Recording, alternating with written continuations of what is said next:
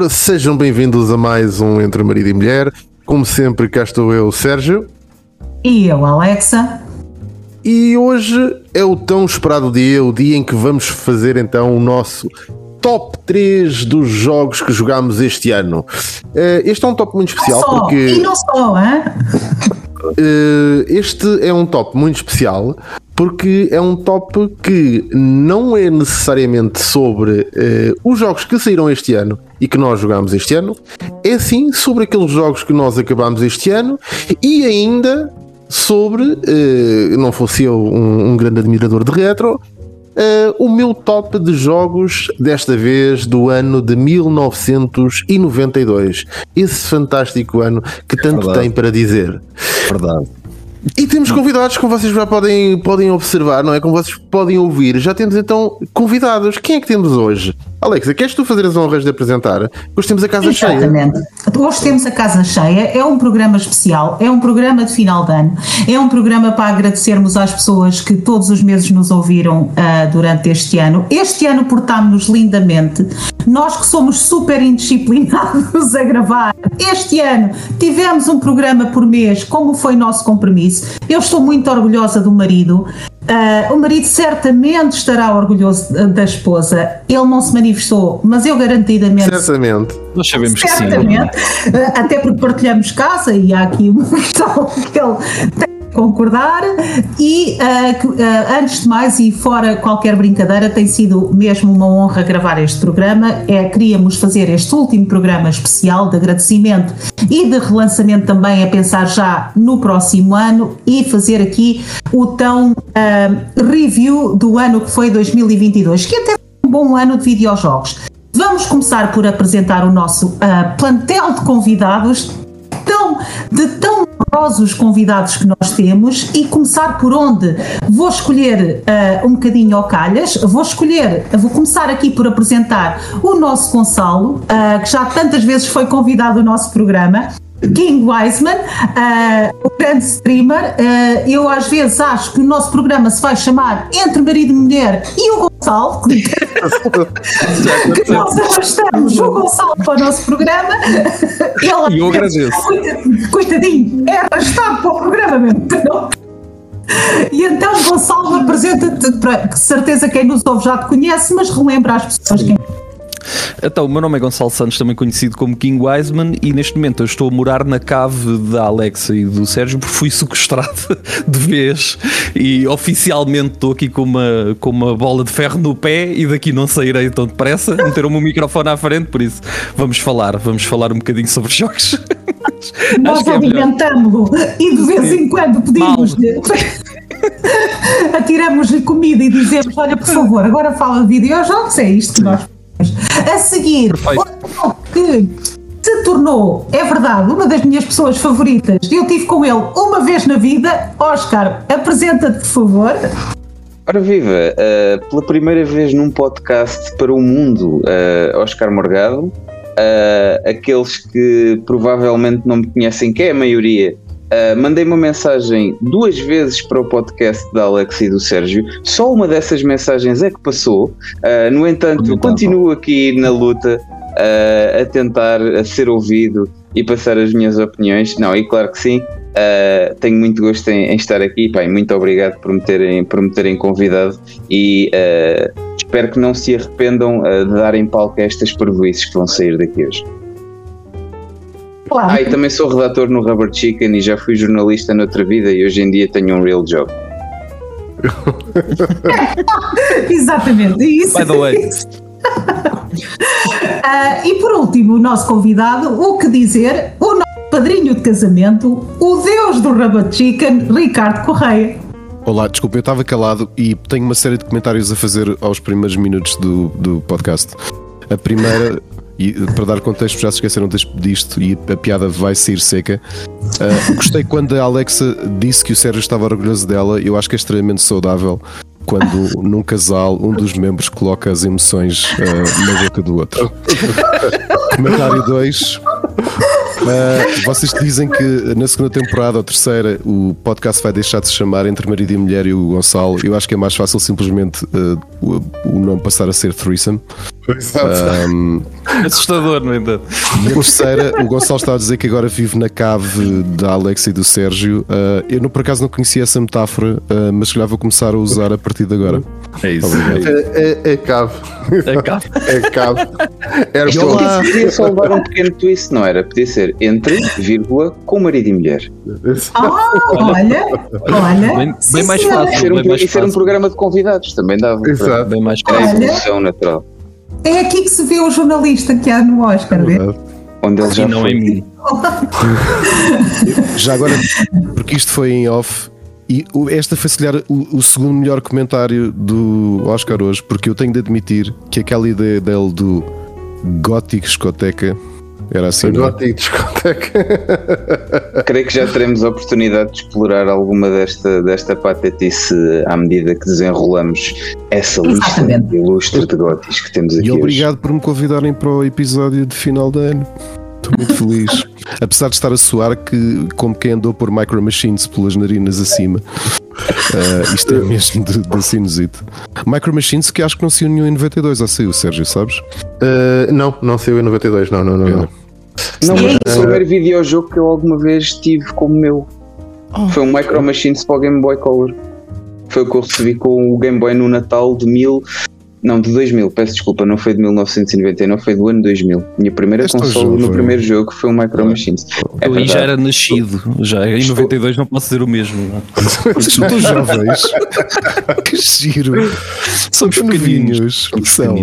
e, e sabes que eh, quando falamos de 92 eh, foi um daqueles anos, e, e já aqui fazendo um bocadinho um, um introito ah, ao, ao ano que vou falar, porque 92 foi um ano absolutamente genial a nível de videojogos. Se- conheço poucos anos em que eh, efetivamente escolher um top 3 é incrivelmente difícil. Escolher um top 10 seria difícil na mesma. Escolher um top 20 igualmente difícil e a coisa só começa a ficar mais fácil quando chegamos aí a partir dos 40 ou 50. Porque saiu tanta coisa tão boa ne- nesse ano que é absolutamente fantástico. Hum, eu vou tocar em, em- Eu confesso que tenho aqui ah, ah, não só o meu top 3, mas também algumas menções honrosas que, que iremos falar e que também vos dou a oportunidade, como é óbvio, de terem as vossas ah, menções honrosas, não missões, mas menções honrosas. Portanto, se calhar eh, começávamos então, porque isto vai ser longo, vai ser aqui muitas listas, vai ser aqui, eh, vai haver discussão de certeza, e, e espero bem que sim, sobre eh, este top. Ora, vamos dar então a palavra aos nossos convidados e vamos começar, como sempre, pelo nosso eh, bottom, não é? Pelo nosso número 3. Gonçalo, número 3, e para já, antes de avançares com o teu número 3, só mais uma coisa que é: quão difícil foi construir esta lista de top 3? Uh, foi difícil não por falta de jogos, mas porque eu este ano devo ter jogado aproximadamente 45, 50 jogos, devo ter completado mais ou menos isso. Foram já 34 em stream, uns quantos fora, ou seja, já é um ano com muita coisa jogada que vai desde jogos mais antigos até jogos que saíram este ano, por isso acabei por jogar muita coisa. O difícil foi mesmo o número 3, foi escolher só 3 desses, desses que eu joguei. Uh, acho que essa seria a parte mais difícil. No entanto, o meu número 3 é um jogo já antigo, não é de 92, mas, mas já é antigo, uh, que é o Resident Evil 4. Foi um jogo que eu joguei pela primeira vez este ano e epá, é, continua a ser um bom jogo, continua a ser um jogo que entretém, que, que tem. Uh, não, se, não se esforça demasiado para ser. para ter aqueles puzzles complexos que nós vemos em alguns Resident Evil um bocadinho mais à frente. Uh, é um jogo bastante linear, bastante fácil de, de progredir, com combates interessantes, que vai uh, diversificando também à medida que vai avançando. Embora seja um, logo- um jogo muito longo, acaba por não ser um jogo repetitivo. E eu acho que hoje em dia há muitos jogos que podem olhar para aquilo que foi o Resident Evil 4 e tirar algumas, algumas ideias e tirar alguma coisa dali, porque de facto ainda hoje continua a ser um, um grande jogo e foi um jogo que eu joguei em stream, levei, a comunidade adorou, muita gente também por causa do, do fator de nostalgia acabou por. eh, Bastava ver o nome Resident Evil 4 e au- automaticamente queriam participar na stream e queriam ver o que é que, o que, é que estava a acontecer. Por isso é um, foi um jogo especial por todas estas envolventes, mas continua a ser um, um ótimo jogo ainda hoje em dia, daí ser o, meu número 3 deste ano. Muito bem. E quantas vezes, Gonçalo, ouviste a frase Leon, É, Aliás, o voice acting, o voice acting de- do Resident Evil 4 é, é especial. Podemos manter assim, não, não vou dizer que é bom, que é mau, é especial. Até as, as, as frases em espanhol. E aquela eh, frase em espanhol, essa- te voy a hacer É picadinho. picadinho, É sim, maravilhoso. sim, É sim. E o mátalo, correlo, sempre constante. Mátalo. Pá, são muito poucas falas, aqueles zumbis falavam, diziam pouca coisa, uh, falavam É muito em espanhol, o que é bom, Um, mas é, é de facto maravilhoso. Essa, essa frase É. do Lionel chegou a um ponto que já confesso que já me dava, já me dava muitos nervos e já me apetecia até que pá, levem-na. Se é para levar, levem-na de uma vez e, e não me chatei mais com isto. Por Pelo amor de Deus. Yeah, levem-na. Pelo amor de Deus. Muito bem, muito bem. Fico muito contente que esse é um dos jogos da minha vida. Gosto muito desse jogo. Fico Eu muito... disse que ias gostar, eu disse que ias gostar. É verdade, é verdade. Muito boa surpresa. Oscar, e tu? Ora bem, uh, não, não posso dizer que tenha feito de propósito para ser um uh, Sérgio Pelizar, uh, falando assim, mas efetivamente na antecâmara de- deste programa hoje até estava a pensar, não tenho bem um top 3 este ano. Um, mas acabei por ir de encontro a, a um, jogo, a um jogo retro. Uh, e antes de mais, eu vou fazer aqui um bocadinho de spoiler das minhas escolhas, que eu não acho que precise de fazê-lo com quem está aqui, mas para quem está a ouvir, efetivamente pode às vezes achar estranho há quatro suspeitos do costume este ano que eu não joguei e portanto não vão fazer parte do meu top para já. Quiçá no outro ano em que aplicássemos as mesmas regras e eu os pudesse incluir. E são eles Elden Ring, God of War Ragnarok, Horizon Forbidden West e Xenoblade Chronicles 3. Portanto, não os vão encontrar neste top, nem sequer os joguei, não faço ideia. O meu jogo número 3 deste ano, que é um jogo que eu toquei pela primeira vez, voltamos a 1996, uh, a Terras do Sol Nascente e é Fire Emblem 4 Genealogy of the Holy War. Jogo esse que nunca saiu uh, fora do Japão, ou portanto nunca foi localizado, uh, mas que em anos recentes tem tido uma fan patch cada vez melhor e hoje em dia já, já podia ter sido um, um jogo que teria sido lançado uh, com uma tradução oficial na altura, portanto está perfeitamente em condições de ser, um, de ser jogado. Um, como Fire Emblem hoje em dia já é uma coisa na, nas mentes de toda a gente, já é um AAA de bandeira da, Nintendo, uh, nesta altura era um bocadinho nicho, era, era, era desconhecido. Uh, tem uma particularidade de ainda ser um Fire Emblem onde a narrativa é muito, é muito negra, não tem aqueles tropes de, marvelização, ou mais será dizer, de MCUização uh, das coisas, em que em que um bocadinho por todo lado, mesmo que a história seja assim mais grave. Uh, é, uma coisa, é uma coisa bem mais pesada, é uma coisa com stakes reais. Uh, há muitos personagens que desaparecem, que morrem, e portanto há aqui pesos reais na, na coisa. Há mapas estupidamente grandes. Nós hoje em dia estamos habituados a terminar um mapa de Fire Emblem. Uh, não sei se toda a gente está devidamente habituado, mas pronto, é aquela quadrícula. Uh, movemos um personagem do ponto A para o ponto B, vamos dar cabo de outro exército. E são coisas que se acabam em 20 a 40 minutos.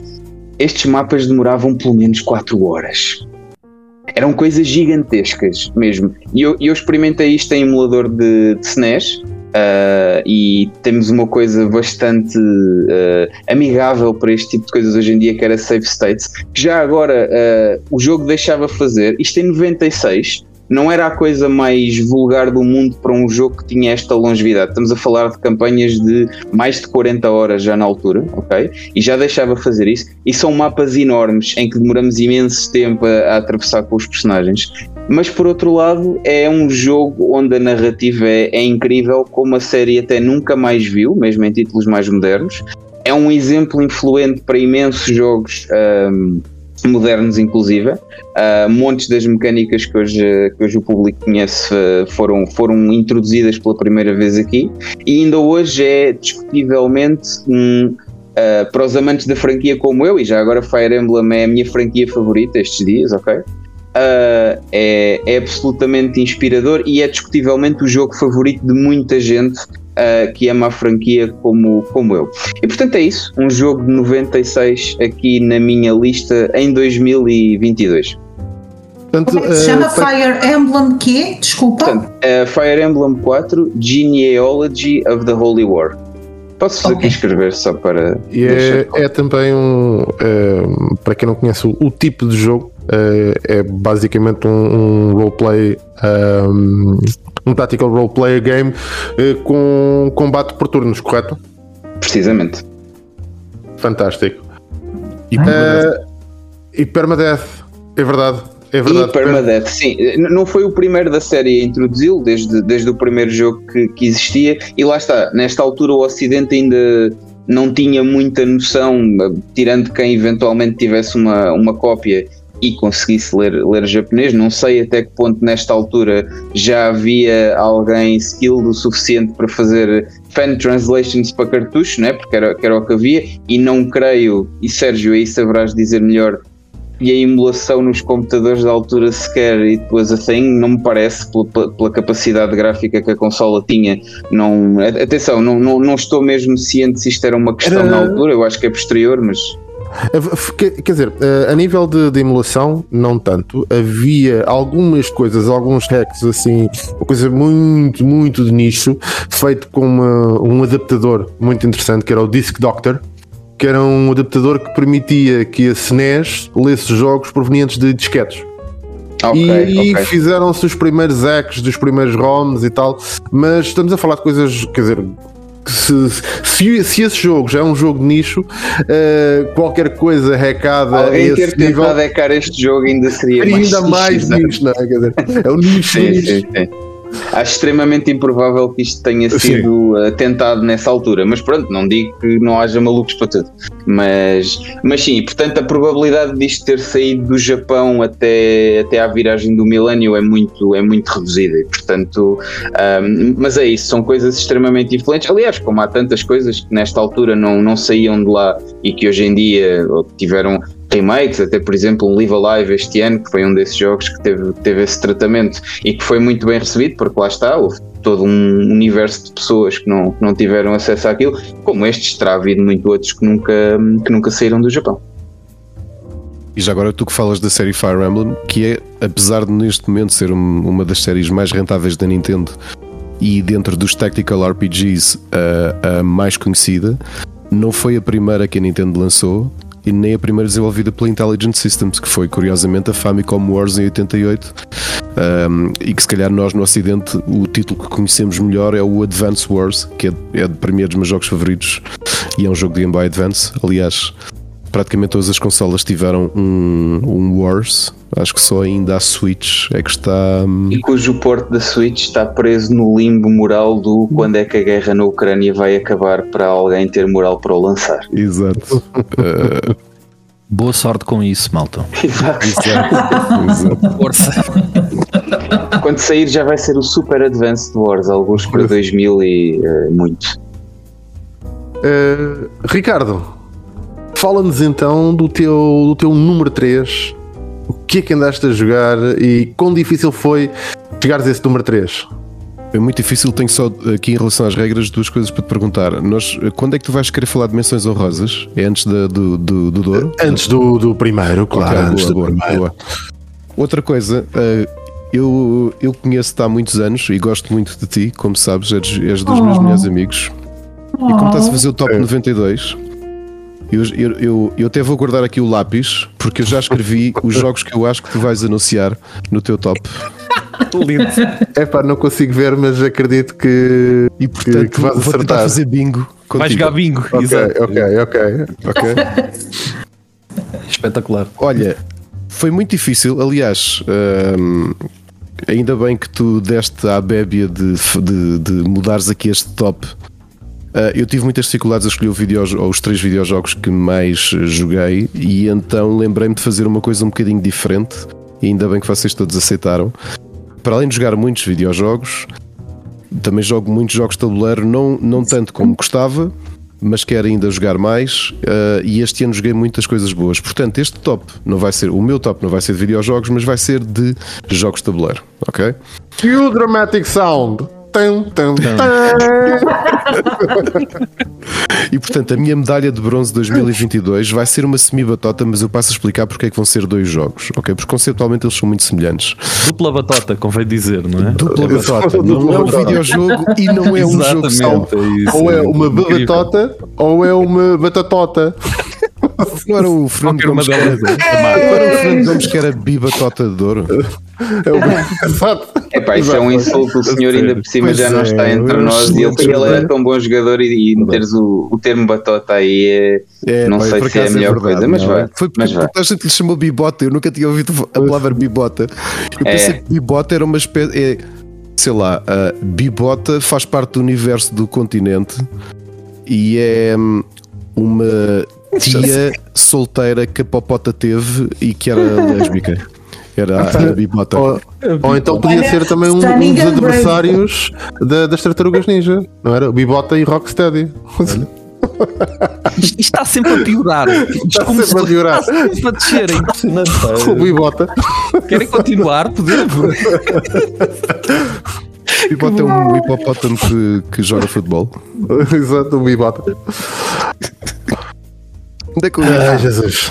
E então, uh, a minha medalha de bronze é o Creature Comforts e o Everdell. E porquê é que eu escolhi os dois?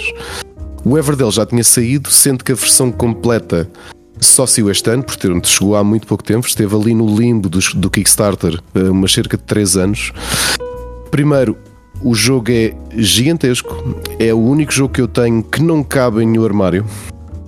Uh, porque o que eles decidiram fazer foi um, juntar todas, um, todas as expansões e colocar numa caixa só. E eu, quando as recebi, a caixa é maior que o meu tronco. Ok, eu tenho uma foto que depois posso partilhar convosco. E eu pensei, não tenho mesmo nenhum armário onde isto cabe, e, portanto, incumprimos com uma regra que é temos, um, um- temos o jogo em cima de um dos armários porque não cabe de outra maneira. Esse jogo Agora- fez uma oportunidade perdida de ser um armário, a caixa ser um móvel em jogo. si, isso teria sido. Sabes que eu ao lado da mesinha de cabeceira e o jogo era do tamanho da minha mesinha de cabeceira. Metias um candeeiro por cima e tudo. Isso é, eu fiquei pensar, tipo, Estava feito. se lixa os boxers e as, e, a- e as meias, fica só esta caixa com o jogo. Já, e porquê é que eu escolho estes dois jogos? Porque conceptualmente eles têm tão semelhantes. O que é que é o Creature Comforts e o Everdell? São, são dois jogos, primeiro, extremamente bonitos do ponto de vista de, de ilustração, eh, ilustrações para, para, para jogo de tabuleiro, e o conceito é o mesmo. Nós. eh, controlamos eh, animais da floresta antropomórficos que estão a preparar-se para o inverno e portanto nós temos de tentar tanto num como noutro eh, fazer uma série de melhorias e, fazer uma série de aquisições à nossa casa ou à nossa tribo, digamos assim, ao nosso clã, eh, de forma a termos um inverno relativamente eh, descansado.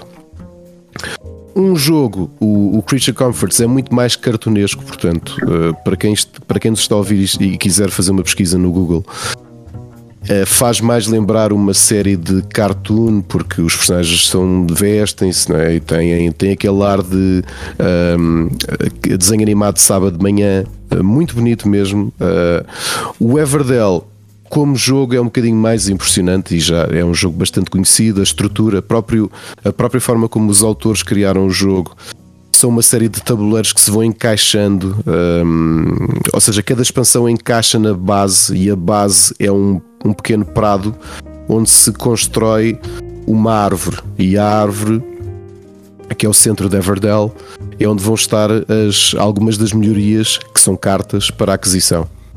O tom é um bocadinho diferente em ambos. O Everdell tem um tom uh, mais quase de fantasia uh, de animais antropomórficos e o Creature Comforts tem, apesar de ambos serem jogos familiares, ou são jogos que parecem mais complicados do que na realidade são, talvez o Creature Comfort seja ainda mais uh, familiar do que o Everdell, uh, porque pelo menos tem um ar menos assustador. E portanto, ambos são worker placement games, ou seja, jogos em que nós temos um número limitado de meeples, de peões e temos várias ações disponíveis e uh, a gestão dos nossos turnos passa por duas coisas. Uma, como cada ação ou cada espaço no tabuleiro tem lugares limitados, nós temos não só de perceber neste turno eu preciso de ir buscar madeira, ou preciso de ir buscar recursos, ou preciso de ir comprar, ou, ou, ou, ou arranjar mais pessoas da minha família para ter mais, mais ações.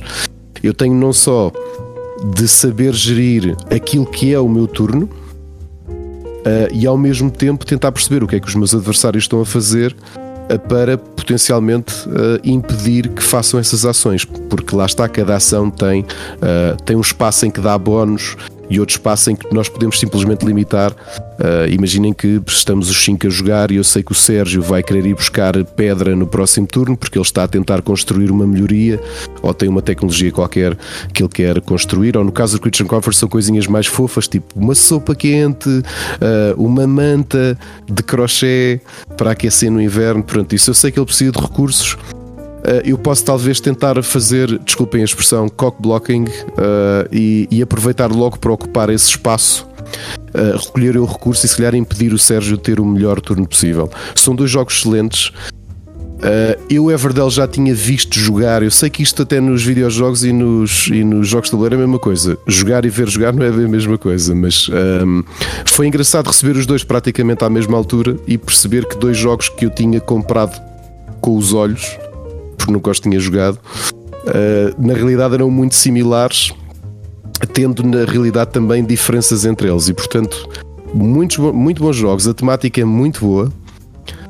E são os dois muito fofos, muito bonitos e aconselho vivamente qualquer um dos dois, uh, quem quiser ter assim um jogo relativamente uh, moderadamente complexo e também moderadamente acessível para jogar e com esta temática, Creature Comforts ou Everdell. São duas boas apostas. Podem comprar aqui nas lojas da especialidade em Portugal ou encomendar no Amazon, por exemplo. Muito bem. Muito bem. Fantástico. E agora vamos então para, uh, para, para a mulher, não é? Uh, vamos então saber. Diz-me qual, qual é que é o teu número 3 e antes do número 3, quão difícil foi fazer esta lista com os jogos que jogaste este ano?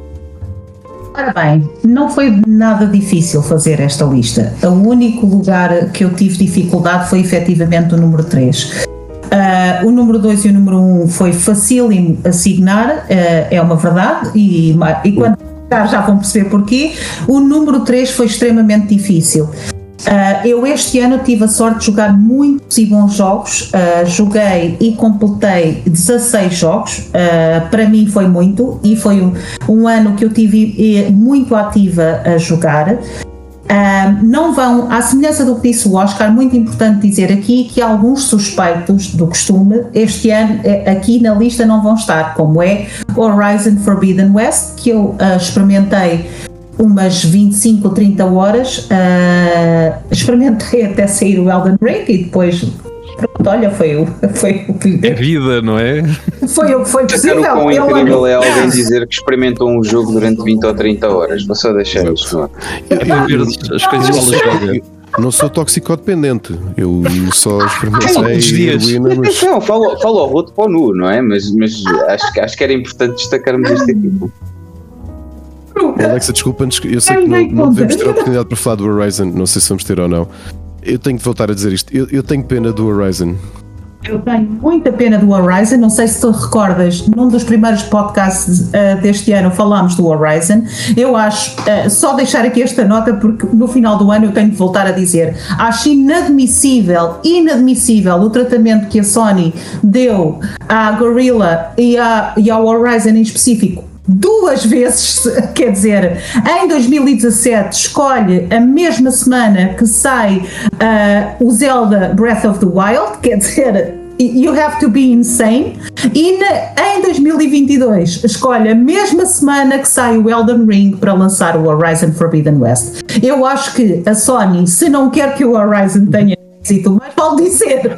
Mas agora, eu não acho bonito fazer isto à Gorilla que também não foi bonito da equipa da Gorilla foi os, os tweets mal amados e, e de uh, mesquinhez que lançaram contra a From Software uh, no momento em que o Elden Ring recebeu grande, uh, grande aplauso pela, pela crítica. Mas enfim, isso será uh, tema para outros programas e o tema do jornalismo e de, das coisas que se dizem hoje em dia no mundo dos videojogos é algo que eu gostava de explorar muito em 2023, mas sim, o terceiro lugar custou Olha, muito. Desculpa, desculpa, sorry, so I'm gonna let you finish. Uh, Desculpem. Eu, eu acabei eu de o citar- terceiro lugar? hein? eu acabei de citar o. o, a- o- isto aconteceu.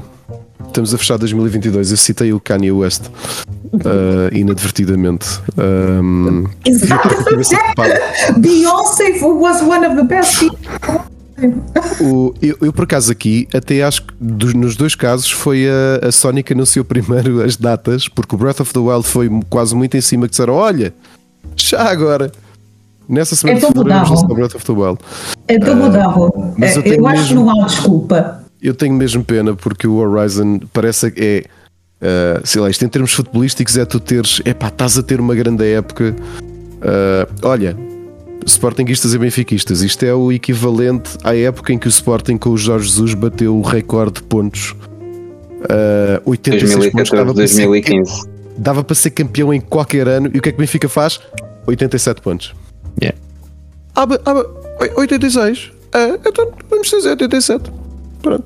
É isso. Eu acho que é mais uma situação equivalente- recreativa em que havia uma sala para os adeptos do Sporting e outra sala para os adeptos do Benfica, com duas televisões diferentes, a darem dois jogos diferentes, e depois era a escáfia de um lado para o outro da sala, sempre que uma equipa marcava gol sobre a outra.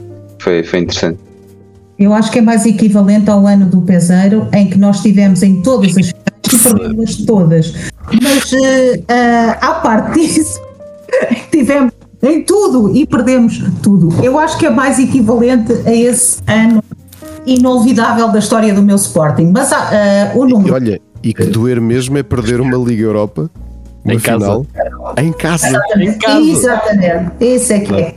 Essa é que é. Então, eh, no terceiro lugar, dizer aqui que, eh, como eu estava a dizer há pouco, o terceiro lugar foi o único que estou mesmo, mesmo muito, e porque a grande eh, luta esteve entre Little Nightmares 2 e Timeisia. E eu acho que Timeisia eh, merece aqui uma referência, eh, porque não havia referenciado em nenhum top da especialidade dos jornais, das revistas, dos sites, whatever, de melhor indie. Timeisia é capaz de ter construído um dos melhores eh, sistemas de combate este ano. Conseguiu unir o sistema de combate, eh, a estética de Bloodborne, com o sistema de combate Sekiro, que é, que vocês já sabem, a minha opinião, é o melhor sistema de combate alguma vez eh, desenvolvido para um videojogo. É Sekiro. mesmo. E é mesmo. Já É dito isso oficial, alguma vez? People has spoken. Acho, acho que hoje ainda não. Acho que hoje ainda Era não. isso, era, era a Acho que piada. hoje ainda Hoje não. ainda não. Hoje ainda não. Hoje ainda não, mas é mesmo. E o Timeisia conseguiu ah, inspirar-se com muita humildade. Os criadores foram muito abertos a dizer que estavam a inspirar-se na From Software, que adoravam Bloodborne, que adoravam Sekiro e quiseram prestar uma homenagem. E o resultado foi um jogo que sim tem, tem defeitos na repetitividade dos cenários e nos inimigos. Estamos a falar de um indie, mas aquilo conseguiu fazer, conseguiu fazê-lo tão bem ah, que tem que ser referenciado. Mas na verdade, o meu número 3 é Little Nightmares ah, 2. Ah, o jogo que este ano, ah, sem ser o meu número 1, mais me abalou emocionalmente. Eu fiquei mesmo emotional damage no final de, de, ah, Little Nightmares 2. Ah, é um passo extraordinariamente à frente daquele que já é um grande jogo, que é o Little, Little Nightmares original. O segundo é muito melhor, a história é muito melhor, a jogabilidade é muito melhor, os puzzles são melhores. O combate ah, existe e é, está muito bem feito, e o final daquela história é arrepiante e pode-se falar tanto, tanto, tanto do seu simbolismo. Por isso, a minha medalha de bronze vai para Little Nightmares ah, 2.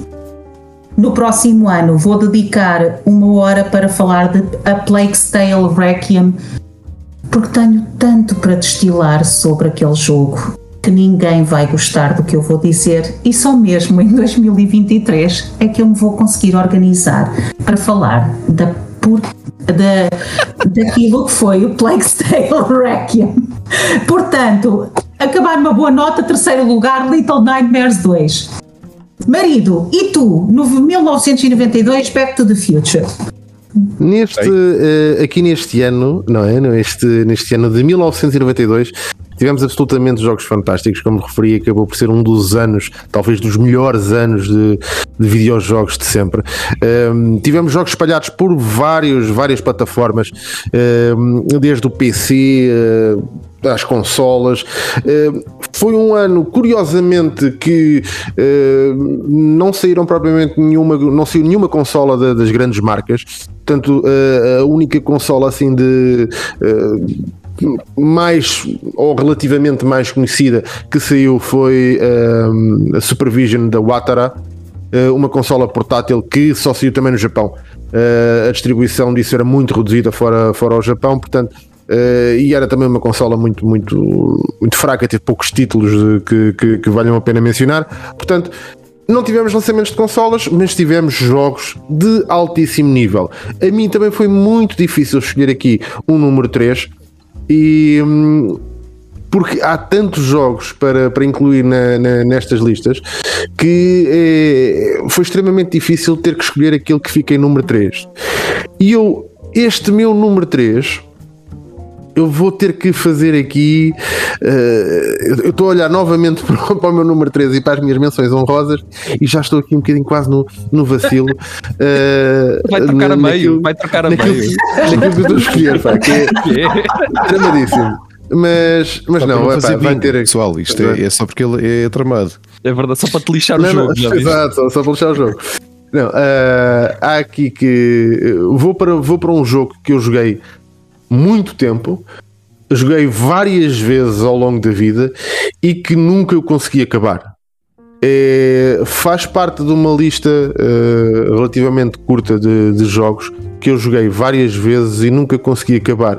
E são aquele e, e faz parte daquele tipo de, de, de, jogo que me deixa incrivelmente frustrado de nunca ter acabado, porque o jogo é efetivamente bom. O problema para mim desse jogo é que se expanda um nível que depois perde uh, uh, a essência daquilo que é e transforma-se numa coisa que eu não gosto, que é time management.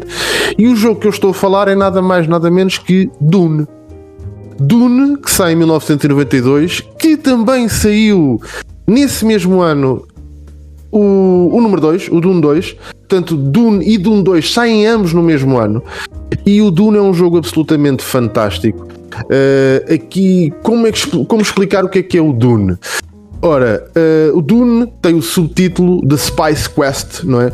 Que no fundo não é mais do que uh, nós somos, uh, somos o príncipe num, num, planeta que numa galáxia controlada por, por um, um, extraterrestre que basicamente escraviza as pessoas e obrigando-as a minar um elemento que é o elemento spice uh, que existem em alguns planetas, e então basicamente aquilo que temos que fazer é eh, minerar esse spice para fazer os envios regulares enquanto reunimos um exército para defrontar então esse, esse ser que controla a galáxia onde nós estamos. É um jogo extremamente interessante. Aquilo que temos que fazer é basicamente reunir eh, homens para combaterem ao nosso lado, reunir homens para uh, ajudarem-nos a explorar o Spice, para fazer os tais envios regulares de Spice. E onde é que entra aqui a minha frustração com esse jogo, apesar de ser genial? Eu uh, joguei este jogo numa fase inicial em que a primeira versão que eu consegui do jogo foi uma versão em disquetes. A versão em disquetes era muito interessante, mas não tinha diálogos e eu nunca, nunca me ocorreu que havia uma versão de Dune em que os diálogos eram efetivamente falados e não era apenas texto corrido no ecrã. Mas existe e é fantástica a versão DVD, ou a versão CD, perdão. A versão CD de Dune é absolutamente genial, com diálogos a serem lidos, uma coisa que na altura não era muito comum. Portanto, jogos destes que eram jogos. Uh, quase como RPGs, aqui não é tanto um RPG, não há o elemento de nivelação, não é o elemento de, de, de character build, nem nada disso, mas uh, há um elemento também de, de, de roleplay interessante em que nós fazemos então, somos então o príncipe uh, daquela, uh, daquele planeta. É bastante interessante, o jogo é fantástico, só que torna-se extremamente complicado porque os pedidos de Spice, conforme nós estamos a fazer e estamos a reunir o nosso exército, os pedidos vão sendo cada vez uh, com menor intervalo entre eles e cada vez com maiores quantidades de spice. Num planeta que tem cada vez menos sítios para explorar spice.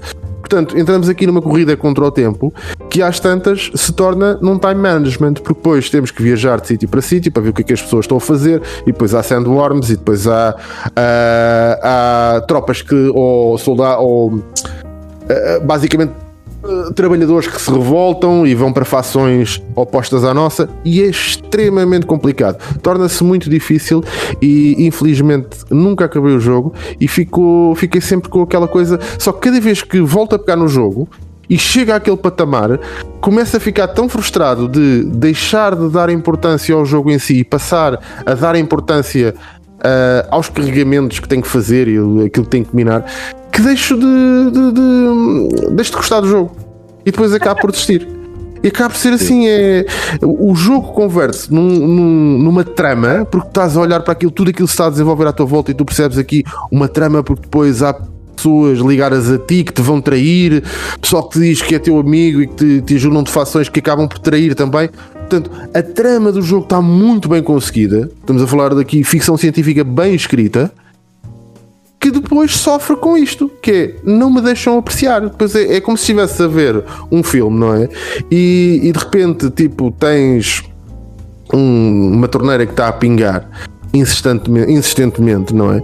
E às tantas tu não consegues ignorar aquilo e começa a ser eh, não só a, a torneira a pingar, a seguir já tens água a sair cá para fora, tens água a chegar-te aos joelhos, tens, pá, já não dá, é, começa a ser difícil ignorares aquilo. E pronto, e, e é aí o meu, a minha quesilha, apesar de achar o jogo absolutamente fantástico e, e não me importa nada, e como, como vocês veem, para mim não é só porque uh, o jogo é difícil, ou só porque não consigo acabar o jogo, ou só porque às vezes até me deixa frustrado, que não lhe dou o devido valor. E acho que Dune é de facto um marco nos videojogos, e acho que quem nunca jogou deveria experimentar, é absolutamente fantástico. Portanto, fica aqui o meu número 3, Dune. Não está. Não estava. Desculpa. Sim. Dirias que isso se torna um job simulator eventualmente. Tu começas, é muito giro, depois começa a haver time management, depois começa a haver pessoas a não ah. querer que tu te des bem com aquilo e no final tu só desistes e and you go for another job. É um bocado isso. É um bocadinho assim, sabes que é, é, é um bocadinho aqueles jogos que uh, a Alexa gosta, às vezes, que é para estar ali distraída. Que, é, que é aqueles jogos de, de, distribuir comida, estás a ver? Agora faz o hambúrguer e o hambúrguer leva o quê? Leva ah, é o pão, agora vai ali agregar a carne, agora não sei chama o Papa John's, não é? Ah, sei lá, o meu Crazy Cook e não sei o quê, tipo. Eu gosto muito de dar comida às pessoas. Então estou a ver que é mais um. Eu, eu não joguei esse, só joguei os da Westwood, não é? Depois da sequela a Cryo perdeu uh, os direitos para a Westwood e joguei o Dune 2000 e o Emperor Battle for Dune e joguei este ano uh, não está minha, no meu top não vai estar no meu top de, de jogos o novo Dune o Spice Wars o 4X uhum.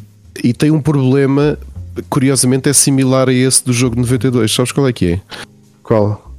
é um jogo é um 4X em que as coisas saem do controle demasiado facilmente. Ou seja, parece-me que o equilíbrio está mal feito ao ponto de uh, um, um, um, turno é o suficiente para de repente uh, vais, perder, vais perder o jogo. É um bocadinho assim, estás a perceber? E, e, é daquela coisa que tu apercebes-te uh, aqui é, tu, tu começas a, a perceber que o jogo, uh, que não vais conseguir terminar o jogo a partir do momento em que tu começas a ter uma ou duas fações começam a rebeliar, uh, acabou. Portanto, tu sabes que naquele momento, por mais que tu insistas no jogo, já não vai, já não vai dar em nada. Faz um bocadinho lembrar o Oregon Trail, Uh, que basicamente aquilo é tens o primeiro o primeiro acidente, por exemplo, partes uma roda da carroça, já sabes, Diz... pronto, isto vai acabar, tudo acabou, Sim. pronto. Mas vale enterrar já o sol aqui, não vale a pena continuar a viagem, que isto já não dá. E, e, é um bocadinho, é um bocadinho assim. É, é, triste porque o jogo é efetivamente muito bom, mas pronto. Uh, fica, fica a minha menção de terceiro lugar. Ora, falta então. Uh, deixa só fazer aqui um, um, pequeno recap dos, dos vários terceiro lugar. Gonçalo Resident Evil 4, um jogo de 2005. What oh, you buying, stranger?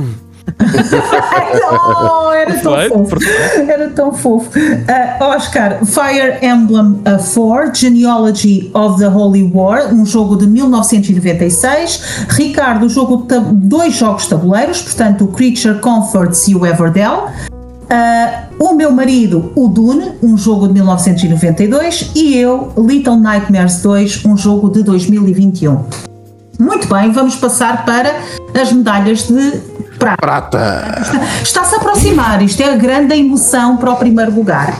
Sim, sim. A ordem, Gonçalo, go for it, medalha de prata. Então, a minha medalha de prata é um jogo de 2022, exclusivo de Nintendo Switch, é o Bayonetta 3. Eu sou um super fã de Deck and Slash e, e para mim a Platinum tem um dos melhores eh, sistemas de combate de, de Deck and Slash, ainda hoje o mantém.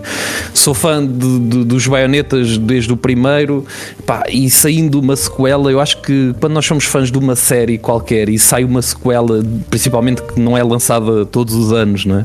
Ahm, há sempre qualquer coisa em nós que, que volta a nascer, não é? Aquela paixão pelo, pelo jogo volta a nascer. E o Bayonetta de facto consegue trazer alguns elementos novos e diferentes, principalmente do- dos outros jogos. Arrisca muito naquilo que é, que é a sua história, na minha opinião. Toma algumas decisões muito marcantes para o futuro até da, da série ah, e para o futuro do, do franchise Bayonetta existe ali, lá está, uma, uma, uma vontade de arriscar, ahm, mas aquilo que, que a Platinum consegue sempre fazer em Bayonetta é elevar um bocado a fasquia daquilo. Nós estamos à espera de algo que já seja épico à partida, não é? Porque o primeiro já o era, o segundo ainda mais, e quando entramos para o Bayonetta 3 já vamos à, à, à espera, já existe ali uma, uma bagagem grande, Pá, e o jogo corresponde, pelo E menos o para 3 mim, é um exagero. É um exagero. é uma coisa louca. Aquilo tem coisas completamente absurdas, batalhas de bosses gigantes, quase ah, do tamanho de cidades. Epá, Vê-se coisas em Bayonetta 3 que eu acho que não se vê em mais jogo nenhum. Ah, e eu adoro a jogabilidade da Platinum. A Platinum consegue criar um sistema de combos que faz com que às vezes pareça que é quase button smash porque tem tantos combos, a personagem consegues fazer tanta coisa com aquela personagem que, pá, que é só é sempre a matar do início ao fim. Eu sou, eu digo isso às vezes já, Alex. Eu sou um homem simples, dê-me violência, um combate rápido e eu estou satisfeito. Por isso, Bayonetta 3 para mim acabou, embora fosse um dos jogos mais aguardados para este ano, pá, correspondeu em todos os sentidos e, e foi um jogo que, que, que eu gostei muito de jogar, um dos meus jogos favoritos deste ano. Vocês fizeram todos o disclaimer no início. Eu não joguei o God of War, que é, um, é uma série também que eu gosto muito, não joguei o Ragnarok. Uh, se não poderia facilmente ser, ser o meu número 2, mas o, o Bayonetta foi, foi especial. A Platinum continua a saber fazer hack and slash e acho que isso dificilmente mudará no futuro. Por isso, Bayonetta 3, super jogo para este ano. Ô, Gonçalo, tiras-me aqui uma, uma, uma dúvida ou, ou uma teoria perfeitamente empírica, não tem qualquer Sim, sim, sim, base estatística ou científica. Sim. Que eu acho que o Oscar se deve lembrar de eu ter levantado este, este, esta pergunta que te vou fazer quando falei com o Rui Parreira sobre o Bayonetta 3. Uhum. Eu sei que não se pergunta a idade a pessoas de cabelo comprido. Quantos anos é que tu tens? Eu tenho neste momento tenho 27 anos. Nascida Ok. em 95. Ok. É que estás a cumprir. ah, estás a cumprir. ah, Oscar, foste tu que escreveste a, a- a review do Rubber, não foste? Foi sim, senhor. E quantos anos tens? Tenho 31. Ok. Mas não, não vou deixar esse comentário passar, mas já lá vamos, está bem? é. Está aqui. Já lá vamos. E está eu sei, eu sei quem nos está, é que eu sei, daqui. eu sei é? quem nos está a ouvir já sabe o que é que eu vou dizer, não é? Porque estamos todos no mesmo universo. Ahm, eu, eu, eu, isto parece-me relativamente consensual, ou seja, a, a era em, no qual tu começaste a jogar define os teus, os teus gostos. Claro. Ok? Sim, sim. Uh, por exemplo, esta semana comprei três jogos, três aventuras gráficas da Sierra Online, que provavelmente daqui só o Sérgio é que jogou, uma de 91 e duas de 92, duas do All Low, que foi o Freddy Farkas, um, The Frontier Pharmacist, e o. um, um, bolas. Uh, o Torrents Passage. E comprei também o The Adventures of Willy Beamish. E portanto, aventuras gráficas são assim um género que provavelmente para a maior parte dos jogadores uh, um bocadinho mais novos, é tipo, que é isto? Ok? Pronto, isto é só o, o, o enquadramento. Eu, eu, acho que, uh, eu acho que os jogadores que estão mais próximos dos 30 anos, ou seja, ou pouco depois dos 30 anos, daí numa, num intervalo curto, uh, entraram a série nos videojogos na geração da PlayStation 2. O que é que Sim. isso quer dizer? Que apanham o apogeu, um, ou aliás, o grande salto dos hack and slash, especialmente com Devil May Cry. Uhum. E portanto, Devil May Cry é um ponto de referência para muita gente e o tipo de jogabilidade é identificativo e marcou uh, e marca o gosto das pessoas, uh, neste caso 10 anos mais novas que eu e o Sérgio. E, e, é curioso que eu, eu experimentei jogar Bayonetta 3 e eu até, eu até gostei dos. Eu até gosto dos baionetas, gosto daquele exagero, um, mas não me é natural o tipo de jogabilidade. E portanto fui ao Bayonetta 3 em que já estás, como tu dizes, aquilo que tu gostas, que é tudo over the top, levado ao extremo. Yeah, yeah. E eu, eu estava a jogá-lo e aquilo não me clicava nada, percebes? É, é, é que é curioso porque eu, eu e, e, toda a gente que eu via, como pessoas que têm a mesma opinião que tu, que o Oscar, e montes pessoas que, que estão com quem eu me dou no, pessoalmente e até no Twitter, e que dizem, pá, Bayonetta 3 é um dos melhores jogos do ano, é um dos melhores jogos do ano.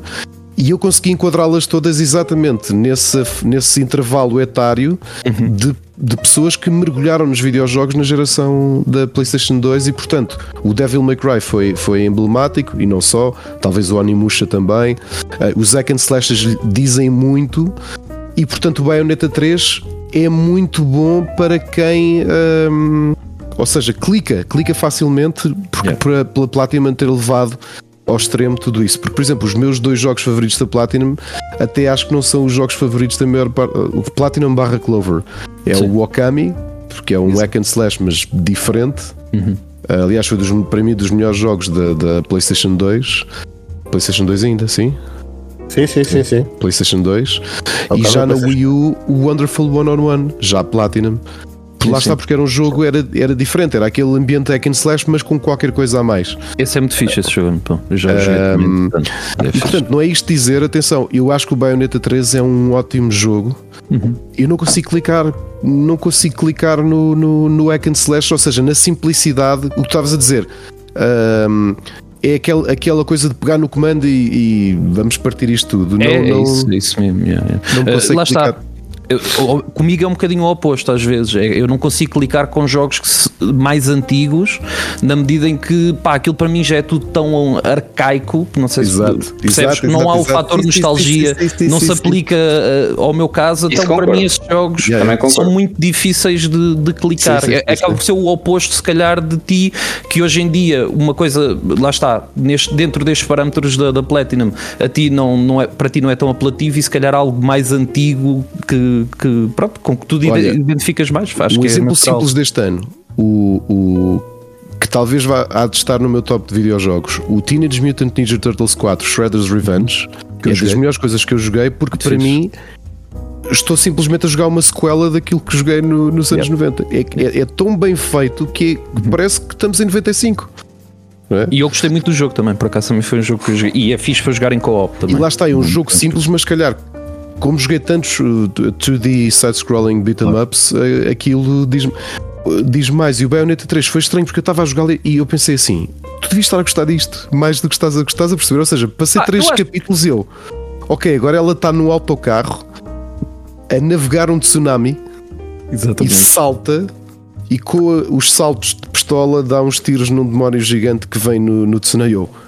Ok, isto é, yeah. isto é muito fixe e eu não estou Ricardo, a há, há, um buraco na tua teoria que, que eu acho que tu mencionaste, mas não tenho a certeza. Tu gostaste dos outros dois? Ou algum dos gostei outros dois? Dos outros, gostei, gostei. Gostei. E, e, mas, mas tiveste uma pontinha dessa sensação em algum dos outros dois do Isto Não Há Para Mim? Ou ainda não eras uh, arcaico é que o estilo, é que o estilo mantém-se desde o primeiro, acho eu. Tipo, já no primeiro ele era também surrealista é, ao máximo, não é? Gostei por ser estranho, por ser surrealista com a cena do cabelo, mas tive a mesma sensação que tive com, com, com o Devil May Cry, que é, é giro Ponto. Por exemplo, Castlevania ou Devil May Cry, porque o ambiente era o mesmo. Pá, Castlevania all the way. 2D, não mexe. E depois Devil May eu, na altura, quando fui jogar Devil May Cry, vendia-me um bocado a ideia do olha, isto é o ambiente do, Castlevania, mas agora em 3D, porque tudo é 3D. Uh, na, na, PlayStation 2, ou nesta, nesta idade. Uh, e gostei. Agora, não, não, nunca vou, não referencio Devil May Cry como jogo de. Nem sequer o género oh, slash. E, e, permitindo, permitindo aqui também uma cross-reference multiversica, já que estamos a falar de um jogo multiversico.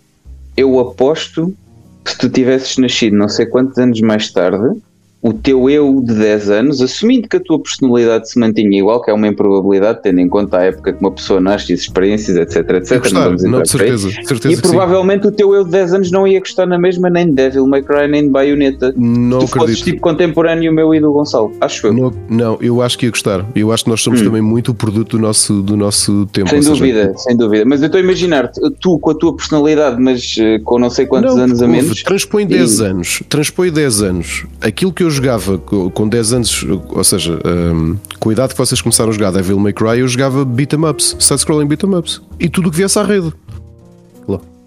Final, uh, uh, Final Fight, uh, Streets of Rage, que por acaso teve um excelente jogo em 92, já agora, fazendo uma espécie de foreshadowing para, para.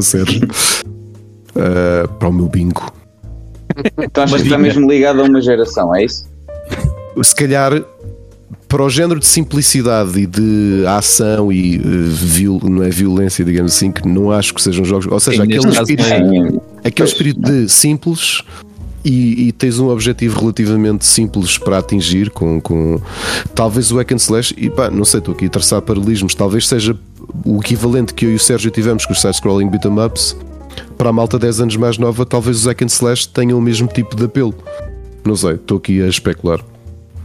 Eu acho que faz, faz algum sentido a tua teoria, honestamente. Porque lá está, tem a ver com, com aquilo que tu cresces a jogar, com aquilo que tu, tu acabas por gostar. Uh, no entanto, eu também acabo por jogar um bocadinho, um bocadinho não, acabo por jogar muito Souls-like e Souls e Elden Rings e não sei o quê, que é exatamente o oposto desta facilidade, desta coisa direta, tudo isso. Ao final do dia, é, acho que é um bocado. Existe, existe um. Para mim, pelo menos, existe espaço para tudo, uhum. mas há algumas coisas que, tal como tu, não clicam. Pá, e a culpa não é do jogo, a culpa é, é, dos meus gostos ou é do que é que seja. Eu, eu senti mesmo aquela do não és tu, sou eu. É isso, é isso. Está bem feito.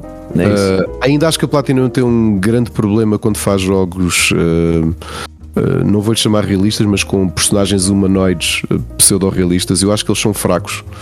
Um, são muito bons a fazer criaturas, são excelentes, as criaturas deles são maravilhosas. Aquilo apetece ter os artbooks todos é da, dos jogos da Platinum. As figuras parecem todos. Um, parecem todos o, o, o, o modelo base Uh, e tu estendes isso à protagonista, Ricardo? A protagonista não, acho que é a única que, que, okay, que tem mais possibilidade que está. É que tudo o resto, por exemplo, aquele jogo também foi um, da Wii U deles, que eu tinha grande expectativa, o Devil's Third, que eu estava com grande esperança sobre ele e achei, e foi uma das minhas grandes ilusões. Foi um, aliás, o jogo é uma bosta, talvez seja o pior jogo do Platinum. Uh, todos os personagens parecem feitos pelo estagiário. Uhum. Ou seja, parece que tens tipo os melhores artistas da Platinum, os mais criativos a fazer aqueles monstros, tipo um prédio que é um demónio e não sei o quê. Não é? E depois as figuras humanas ou humanoides é tipo, tá, tá, olha, este é o, o Zeto. Eu acho que isso acontece um bocadinho, principalmente no Astral Chain. Acho que as personagens. O Astral Chain é são... é, um, é um grande desperdício tinha todas as potencialidades mecânicas de conseguir fazer coisas. Eu gostei do jogo, acho que é um jogo Eu queria ter gostado mais do que gostei, porque pensei, ok, é esta ideia do hack and slash, mas tu podes atirar o avatar e Exato. usar a corrente para fazer coisas como no, no Wonderful One on One. Exato. Ah, não sei. Eu acho que tu não gostas é de hack and slash, pá. Eu acho que é isso. acho que é Bem, Temos que saltar Senão, Sim, não é só não é? Peço desculpa. Desculpa. culpa é minha, a culpa é minha. A culpa é tua. Ok, então temos então Bayonetta 3, não é? Exatamente. E, Oscar, teu número 2. Pausa dramática para um pequeno interregno e já vão perceber porquê. Como o Ricardo também introduziu uma teoria, eu sinto necessidade de introduzir uma muito rapidamente. Uh, que é vocês sentem que, e atenção, isto vai chegar a algum lado, prometo. Vocês sentem que uh, pessoas que têm um, um parceiro do sexo oposto há uma diferença de termostato quando estão a dormir entre a temperatura que o homem sente e que a mulher sente e por conseguinte vocês sentem necessidade de dormir com diferentes graus de roupa de cama, sim ou não? Completamente. Óbvio. E agora para tentar validar a Eu minha só quero teoria, responder. é, se- é sempre a mulher que tem a diferença, ou seja, sente mais necessidade de ter mais roupa de cama e o homem menos roupa, ou não estou certo na minha teoria? Já aferi isto com dezenas de casais. Quase sempre, em quase 100% dos casos, é o homem que tem mais calor do que a mulher, porque o homem produz mais calor. aquela, por aquela diferença estudada de temperatura que supostamente existe, não é? Exatamente. Pronto. Onde é que isto vai querer chegar? E não sei, Ricardo, qual é que é a tua, qual é que é a tua opinião sobre isto já agora? E Gonçalo Man, também. eu, eu, eu fui da turma do Michael J. Fox nos anos 80, meu. Eu tenho. Eu também, quando é lua cheia, não é? Como vocês podem ver isto. Ah, tens, tens que camisola interior? Tenho uma Termotab também. Uh, E o meu pai também. Permanentemente tem uma termoté permanente. o meu pai confessou. casaco de visão, não é? O teu casaco de visão. Um casaco de Vision. Sim. É- sim, eu só estou. Uau! tipo, Ou and not for something completely different. Não, não, é verdade. E porque, é como e porque eu. é que eu quis? E, e- lá está, Gonçalo, já agora, desculpa lá, só para te dar a oportunidade Ah, também. no meu caso é o oposto. Eu acho que a minha mulher tem mais calor do que eu. Ok, isso, isso é Calhar quer dizer alguma coisa. És, és apenas o segundo exemplo que eu apanhei em dezenas do meu estudo empírico já de há alguns anos. Mas vou. Ah, mas isto é é sério, afinal. Vamos lá. Não, não, era, era mesmo. E porque é que eu quis introduzir uma coisa diferente e prometi que não ia demorar? Porque, ah, Gonçalo, tornaste-me redundante. O meu número 2 é o Bayonetta 3. Olha, estás a ver? Incrível. Ah, e portanto eu senti aqui Eu necessidade de mudar um bocadinho o incrível disto foi é, como é que chegamos de uma coisa à outra. Que eu ainda não percebi, mas. Eu ainda eh, não percebi qual é a ligação. Não, a, a- a a questão ótimo. foi eu não, eu não queria falar imediatamente a seguir do Bayonetta Ah, 3, então deixaste- introduzi também outra teoria como o Ricardo tinha introduzido em torno do Bayonetta 3. No meu caso era nonsensical, o jogo também é um bocadinho nonsensical Olha, e a minha cabeça chegou aí. Gonçalo, estava aqui a pensar, só para responder à tua pergunta de há 5 minutos antes de recebermos este momento de John Cleese. Uh, o primeiro jogo da Platinum foi o jogo que me fez comprar uma Wii, Qual? O Mad World. Mad World? Acho que nunca joguei. Vale muito a pena. Sério? Muito, muito, muito. Tem que, Portanto, ir, eu, tem que ir ao backlog. eu até gosto de hack and slashes. Será? Fica no ar, fica no ar. Tem que, tem Então que quer dizer, temos aqui, temos aqui um, um empate eh, para, É para o número espetacular. Sim, É eu no meu caso é só vou, só vou acrescentar que foi a minha primeira experiência com a série, nunca tinha jogado Bayonetta, já conhecia o jogo, obviamente. Ah, aquele over the top também me conquistou completamente e, e o carisma da personagem, o, a sucessora espiritual do Dante no Devil May Cry, sim, o Devil May Cry também foi um jogo que, que me moldou bastante o meu, o meu gosto, sem dúvida. Ah, um, e, e, enfim, é, é, é, é divertido, é simplesmente divertido, é, é, é fácil de introduzir em qualquer momento, não, não, não, não precisei de ter um mood específico e, e introduz diversidade suficiente mecânica, há ali algumas secções até de uh, alguma espionagem 2D que é muito, que é muito interessante e a estética casa sempre com aquilo e não só aquele, aqueles momentos em que temos algumas bat- batalhas meio com, com gigantes, meio kaiju, ok? Um, achei que introduzia diversidade suficiente para não fazer com que enjoasse uma coisa que otherwise é sempre over the top e normalmente acho que é um pecado em que muitos destes jogos às vezes caem e os hack and slash são casos disso. Joguei outro desses este ano, Fire Emblem Warriors, que tem mais dificuldade em introduzir essa diversidade. Um, que ele introduz diferenças suficientes para não enjoarmos daquilo tudo. Acho que é a grande coisa que eu tenho a acrescentar àquilo que o Gonçalo já falou do jogo e que faz com que para mim também seja uma sólida medalha de prata este ano. Olha, gosto mais de jogos Musou do que. ou Warriors do que. Eu não, pá. E isso é legítimo, mas Eu não, eu por acaso não. Porque acho Mas que fica muito ter- redundante. É Tipo, são- é um é milhão mon- de gajos e é muito. É, é repetitivo, mas uh, como tens uma semi-componente estratégica, tens de conquistar terreno. uh, e, e digo-te uma coisa: eu- cá em casa sou só o segundo maior fã de jogos Warriors. Um, O meu filho mais velho é muito mais fã de jogos baralhos do que eu. Não és o Mus 1, és o Mus 2. É o. Está, está, o nível o nível está altíssimo. Altíssimo. Da Ricardo, como é que é? O que é que temos aí? tabuleiro. Olha, Para tabuleiros. Eh, eu vou-vos já dizer que eh, para, que, para quem se- da introdução que vou fazer, quem, quem, quem ouve o resto do universo, neste caso o Split Chicken, já sabe qual é que vai ser a minha medalha de ouro. Eh, da minha medalha de prata ehm, é um living card game da Fantasy Flight que já existe há muitos anos e que eu vou dar medalha de prata e dizer-vos não comprem. Ok? E já explico porquê. É um jogo chamado Arkham Horror Card Game. Arkham quê? Ar- Arkham Horror Card Game. É um dos, portanto, a Fantasy Flight, eh, contrariando um bocadinho a ideia dos eh, trading card games, eh, a ideia de um trading card game, sendo que o Magic the Gathering é o, o pai de todos esses jogos, não é? do Richard Garfield, a ideia é que sai uma série de cartas e para conseguirmos completar a coleção ou termos o set completo, temos de comprar saquetas e é aleatória a possibilidade de nós termos cartas. O que a Fantasy Flight quis fazer, um bocadinho diferente, e, e, e registou o termo uh, Living Card Game, é, é mais um formato de expansão. Ou seja, cada novo set que existe, uh, compramos o baralho ou compramos a expansão e todas as cartas que nos vão permitir fazer os baralhos estão disponíveis. Ok? O que é que o Arkham Horror Card Game tem? Ele é um jogo narrativo e é talvez dos muitos jogos baseados em lendas ou histórias Lovecraftianas, possivelmente o melhor que eu já joguei. Como é que funciona este Arkham Horror Card Game? Uh, nós temos uma história, todo o, jo- o jogo não tem tabuleiro, ou seja, todo o tabuleiro é definido por cartas, o setup é feito, as cartas estão, estão, estão- têm texto, uh, são capítulos, Uh, são localizações e o próprio setup, como está no manual, o- tem partes mesmo para ler, portanto, páginas inteiras de história, como se fosse um RPG. Para quem jogou Pen and Paper RPGs, uh, e temos aqui quase a nossa campanha de Vampire Masquerade completa neste, neste programa. A ideia é esta, portanto, uh, um dos jogadores vai ler, apesar de estarem a, a tentar lutar contra o tabuleiro lê a introdução e depois faz o setup. Coloca a carta 2B aqui, a carta 3B aqui e, uh, e, e- e fazer o restante setup.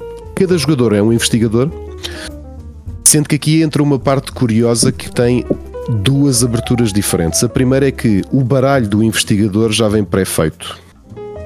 Tem uma história, temos uma, a carta a dizer quem é a pessoa, uh, e depois uma série de cartas que nós baralhamos e vamos tirando, uh, vamos tirando uh, em cada turno cartas para, para fazer nossa- as nossas ações. O que, é que o que é que estes jogos Living Card Game têm de interessante? É que permitem níveis diferentes de jogador. Se forem jogadores que, que querem uma, uma experiência quase plug and play, em que eu chego à caixa, tiro o personagem, tenho o baralho do personagem na minha mão, é a Daisy, que é uma, uma hum, waitress nos anos 20 uh, na cidade de Arkham e que tem algumas capacidades mediúnicas. Tenho o baralho dela, está aqui, ela tem capacidades próprias. Uh, ou o investigador, ou o detetive dali, aquele detetive de ambiente no ar, está aqui o personagem. Ou o jogador um bocadinho mais avançado, que aquilo que quer fazer é: eu tenho o personagem, mas eu quero fazer uma build. Eu quero tentar quebrar a história, quebrar este capítulo, construindo eu próprio o baralho diante, mediante tudo aquilo que, o, que a caixa base me traz, ou que as expansões que eu comprei me trazem. Um bocadinho o sistema de quem jogou Magic the Gathering, ou Pokémon Trading Card Game, ou Yu-Gi-Oh!, ou qualquer outro jogo de cartas, que é temos uma pool de cartas e há muita gente que tem este, este thrill, esta pica de construir o seu baralho, ou seja, tentar encontrar combinações interessantes. Esta carta se lhe joga bem, então vou fazer um baralho. O que é que este jogo tem que eu acho maravilhoso? É narrativa, é um RPG jogado com cartas, com combate e já agora é um jogo dificílimo. Ok? Eu vou em duas playthroughs do jogo base, que tem três capítulos. Estamos a jogar no modo tutorial e já perdemos quase duas vezes. é mesmo muito, muito desafiante. Portanto, uh, o texto está muito bem escrito, uh, representa muito bem uh, os mitos Lovecraftianos. E tem outra coisa muito boa: é um jogo que está muito bem feito de 1 a 5 jogadores. Ele até em modo solo funciona muito bem, ou seja, Uh, aquilo que nós todos, nós todos, todos que estamos aqui somos apaixonados por videojogos. Uh, tenho 20 minutos, vou jogar um videojogo sozinho.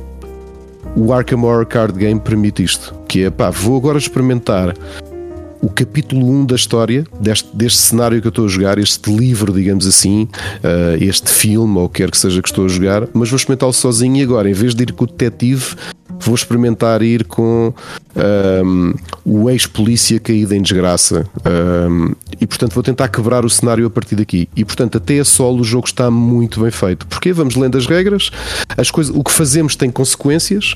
Se fizeste isto, vira a carta, e quando acabamos, acabamos o capítulo, o tipo de desempenho que tivemos tem ambiente RPG. Ou seja, se encontraste esta personagem, então não leias o parágrafo 3, lê o parágrafo 6 um bocadinho tipo aventuras fantásticas. E se quisermos jogar em campanha, funciona como se estivéssemos a jogar um RPG, ou seja, podemos apontar na folha, o Sérgio está a jogar com o personagem X, adquiriu um aliado ou adquiriu uma arma, e quando jogarmos o próximo capítulo, como a história está a continuar, em termos de raccord, nós continuamos exatamente nesse processo. Pelo contrário, como em qualquer história Lovecraftiana, uh, nós podemos perder não só por vida, mas também por sanidade. Se acontecer uma das duas situações, nós temos uh, penalties no próximo capítulo. Ou seja, nós não morremos, digamos assim, mas podemos acabar o capítulo de forma mal. É um jogo que vale muito a pena. Porquê é que eu disse não comprem? É que o jogo saiu originalmente em 2012 e continua a sair expansões todos os anos ok? Mais do que um. Aquilo é feito por ciclos. O ciclo, uh, ou seja, podemos comprar qualquer ciclo porque aquilo é uma história isolada.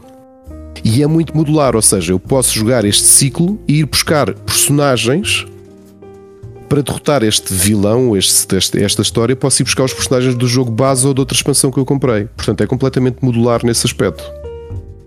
Só que são muitas expansões e, e, o jogo está tão bom que eu acho que qualquer pessoa que começa a jogar e que, que tem o interesse de o jogar, de repente diz: pá, eu acho que quero jogar as histórias todas. E jogar as histórias todas, que inclui até cenários, baralhos que são histórias sozinhas, tipo one shots, é muito caro. Ok, oh, Ricardo, é um... desculpa lá, mas eu okay. tenho que interromper porque eu não consigo ouvir mais isto. Tu não estás a ser inclusivo. Porquê? tu não estás a ser inclusivo para o facto de poderes ter ouvintes muito abastados para quem dinheiro não seja um problema. E estás-lhes a dizer não comprem. Se eles tiverem Pronto. dinheiro, eles podem comprar. Pronto, é verdade. Tu não estás a ser inclusivo para quem. Com Eu quem até é diria rico, que quem for muito rico pode comprar e oferecer ao pessoal que está aqui. É, isso, é verdade, todos os presentes. É verdade. A todos os presentes. Quem é, por exemplo, é que diz que a escassez monetária é um critério para dizer se um jogo é bom ou mau? Não tem que ser. Não tem, eu acho eu acredito. Aliás, se quiserem juntar a esse, a esse jogo e, e aos, a todas as suas expansões um T4 em Cascais ou em Sintra, estão à vontade. Ninguém se chateia, meus amigos. Nós estamos aqui para agradar. Golden Circle para todas as bandas uh, mundiais. Não sei se vocês é, lembram é, daquele. Imaginar, do... o, o jogo de tabuleiro cuja expansão traz uma casa, um apartamento. Não, não, não, vocês não se lembram, possivelmente não te lembras, mas certamente o Ricardo. Uh, e, e, Alex lembra-se de certeza uh, de, do Herman ter feito uma piada com uh, o Expresso que era o espesso, espesso. que trazia, trazia exatamente, um, um até uma criança trazia lá.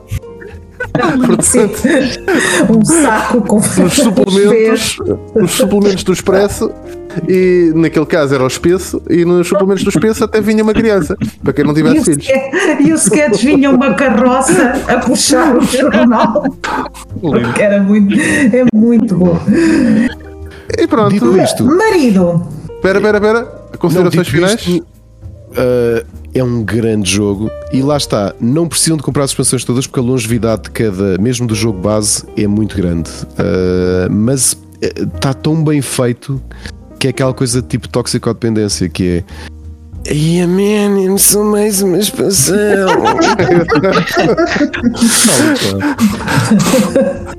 muito bom.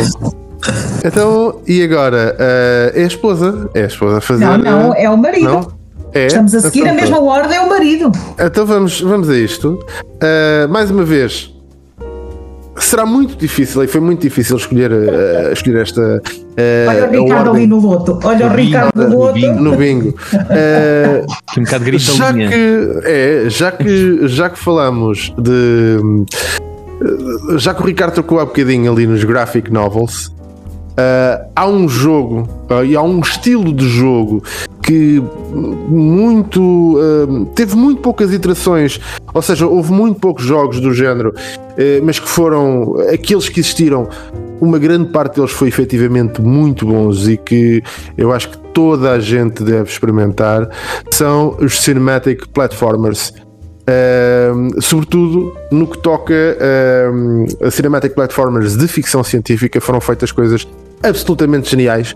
E o meu jogo número 2 vai exatamente para um deles. Uh, talvez dos melhores que já joguei se não mesmo o melhor que é um jogo chamado Flashback. É um jogo que uh, na altura em que saiu foi um jogo que foi difícil, uh, apesar do jogo saiu para muitas plataformas, mas foi um jogo que teve uma, uma adesão QB. É, era um estilo diferente, uh, embora as, as, mecânicas de platformer fossem, fossem habituais nessa altura. A grande diferença de, deste jogo para outros é que tinha, era cinematic a nível de tudo, apresentação, movimentação, etc. Se querem um exemplo de um, de um jogo cinemático para ter uma noção do que é que eu falo quando estou a falar da movimentação, falo, por exemplo, de uma movimentação idêntica a Prince of Persia. Claro. Portanto, uh, aqui num cenário futurista com puzzles extremamente difíceis, não é um jogo de, de forma nenhuma linear e é um jogo que tem uma história absolutamente fantástica. Portanto, juntando uma boa história, ficção científica, plataformas e puzzles, temos um jogo absolutamente abismal. A banda sonora é também outra e, e a ambiência que dá ao jogo torna o jogo absolutamente Uh, mítico. A forma como eles resolveram coisas como o jogador morrer ou a forma como resolveram uh, as limitações que, que, tecnológicas que haviam na altura estão absolutamente geniais e estão absolutamente camufladas e bem feitas. E eu não sei o que dizer mais deste jogo. É efetivamente um jogo absolutamente fantástico. Eu recorro muitas vezes a ele há dois jogos para mim que saíram para uh, a Mega Drive que eu acho que foram uh, são hidden gems e a maior parte de, de, das pessoas quando eu vejo falar, sobretudo no caso da Mega Drive, quando vejo falar do top de jogos deles, raramente ouço esses jogos e eu acho que são um must em qualquer coleção, que é o Flashback e Another World. Another World são do Eric jogos fantásticos, absolutamente fantásticos e são experiências Seria mais do top que 91, não é? completamente Uh, mais do que uh, jogos que, que, nos transmitem algum que nos transmitem prazer em jogar, uh, seja eles o prazer do desafio de quebrares, de conseguires uh, descobrir basicamente os, os tais, uh, conseguires resolver os tais enigmas, etc. Mais do que isso tudo, é de facto uma experiência em si, o jogo. E é um bocadinho como, uh, sei lá, por exemplo, o Stray. O Stray, mais do que um jogo, é uma experiência.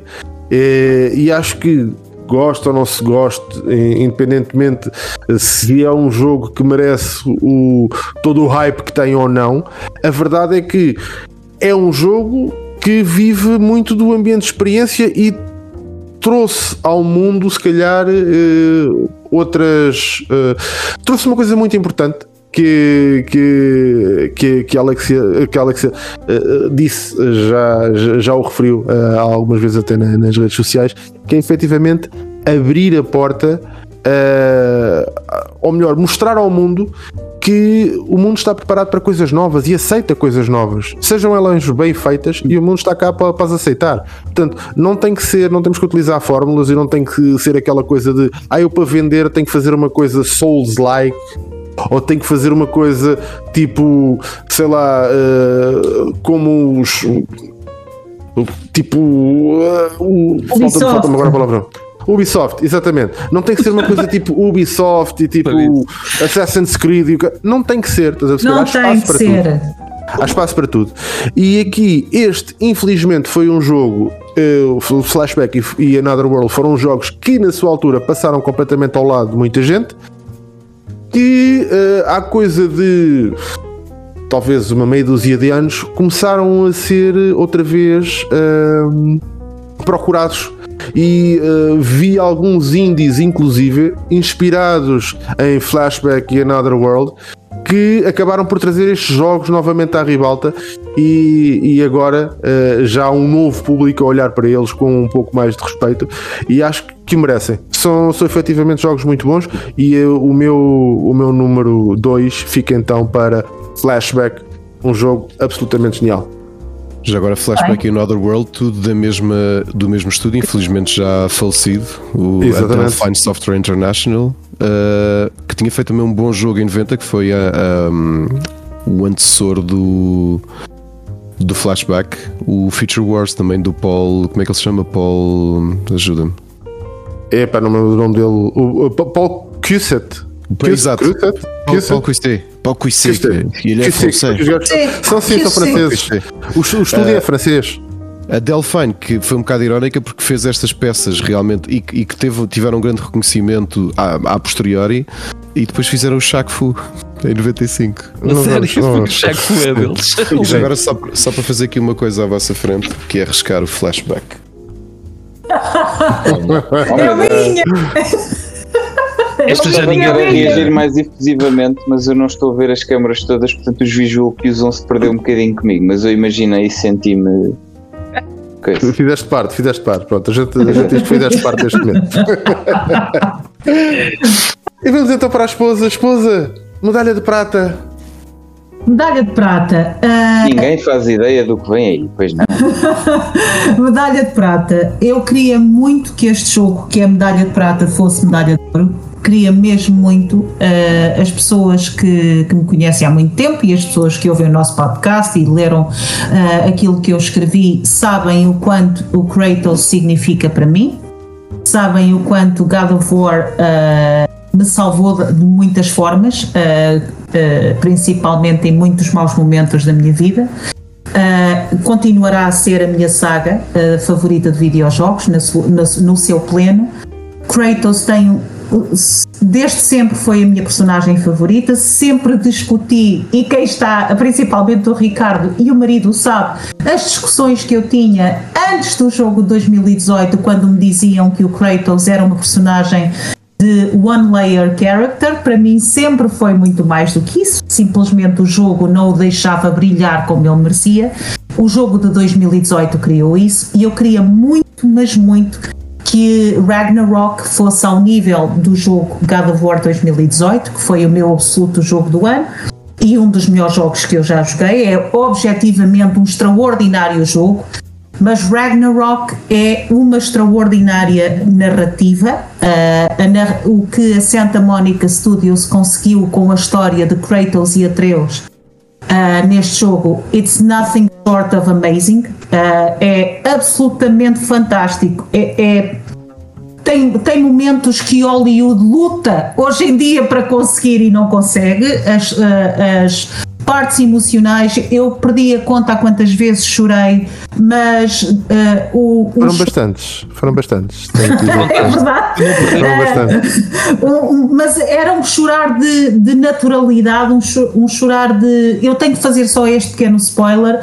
O momento em que Atreus diz uh, Don't be sorry, be better ao Kratos é tão bem escrito, tão bem escrito, porque quem sabe, para quem sabe, o, o Kratos disse-lhe isto no jogo de 2018 e o Atreus devolve-lhe. Uh, não como forma de criança, toma lá, agora sou eu que te digo a ti, mas sim como forma de eu aprendi bem a lição, tu ensinaste-me bem. Uh, o que conseguiram escrever neste jogo da relação de um pai e filho era, era em 2002 não só fantástico como muito necessário.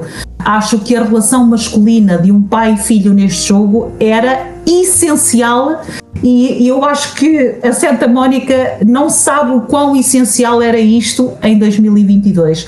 Mas infelizmente, uh, com o distanciamento emocional, e essa é uma virtude que eu felizmente tenho. Eu consigo distanciar o emocional e o racional. Depois de afastares e depois de me afastar da história, da emoção que tive com a história, o jogo tem muitos problemas.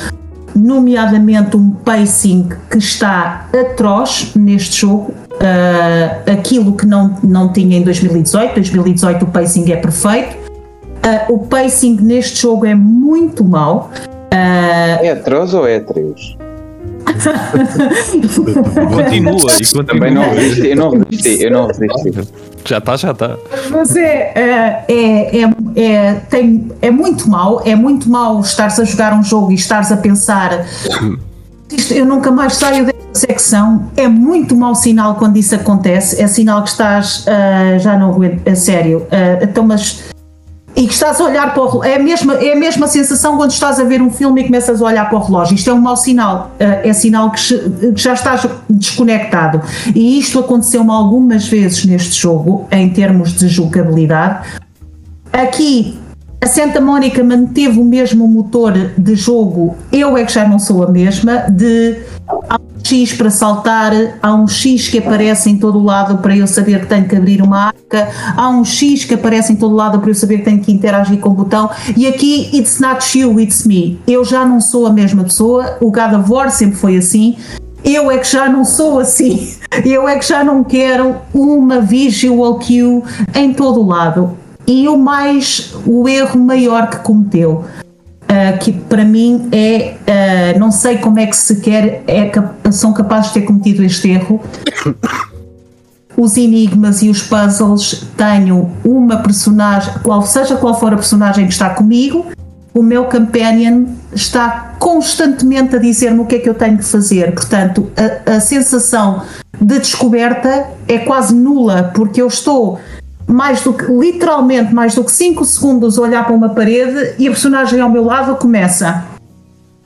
Já viste ali aquela luz? Eu, se calhar, tens que atirar ali o martelo. Se calhar, tens que atirar ali o machado. É, é puzzles, puzzles com rodinhas, não é? uh, I mean, eu, uh, lá está, eu já mudei, eu não gosto disto, eu não quero isto e God of War não precisava disto se God of War, e eu fiz uma review bastante extensa no nosso programa de dezembro, uh, se God of War mudasse estas coisas, teria sido o meu jogo do ano, porque a narrativa é para lá de tudo o que se faz em Hollywood hoje em dia.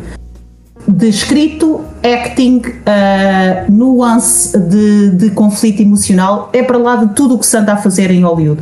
Portanto, gostaria que fosse mais, mas agradeço à Santa Mónica o que deu a mim uh, e ao meu Kratos e os momentos que me proporcionou, mas não é o meu jogo do ano, é a minha medalha para. Alexa, permite-me recuperar uma coisa que tu até falaste, acho que num episódio, não, não quero que perca também muito tempo aqui, que eu sei que isto já vai longo, mas acho que foi muito interessante sobre esse jogo, que é alguns dos pontos que tu tocaste, nomeadamente essa questão do handholding, eram perfeitas opções uh, ajustáveis para quem eventualmente até as quisesse e isso não comprometia quem quisesse jogar sem elas, não é? Eu acho que isso às vezes falta em tanto jogo. E eu não joguei este, ok? Mas pegando aqui no tempo, há, há, coisas que às vezes, no tema, há coisas que às vezes era só ligar, desligar, não é?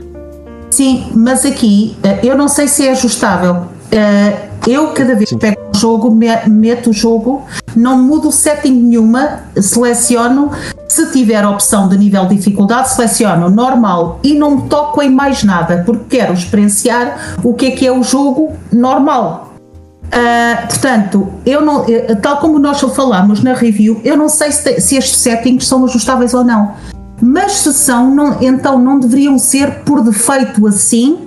Deveriam, tu deverias sim ter a oportunidade de, ah, não, mas eu quero ajuda, vou pô-la e não no normal o jogo dizer toma lá toda a ajuda e mais alguma. Entendes o que eu quero dizer? Sim, sim, sim, claro, claro. E já agora acaba o jogo por ti se for preciso. É que não é. Já, eu, já não, não, eu já não sou este tipo de jogadora, eu já não quero isto, e, e acho que em tantos momentos estragou tanto a sensação de descoberta, porque tu teres um mundo enorme para explorar, em que estás limitado à parede que está, que está lá escrito que é para subir e o X. Isso, isso era, era outra coisa exatamente que eu queria, que eu queria experienciar, que é uh, parece incrível que no, nos dias de hoje ainda continuemos a ter jogos como God of War, portanto estamos a falar do jogo Next Gen, que ainda tem paredes invisíveis.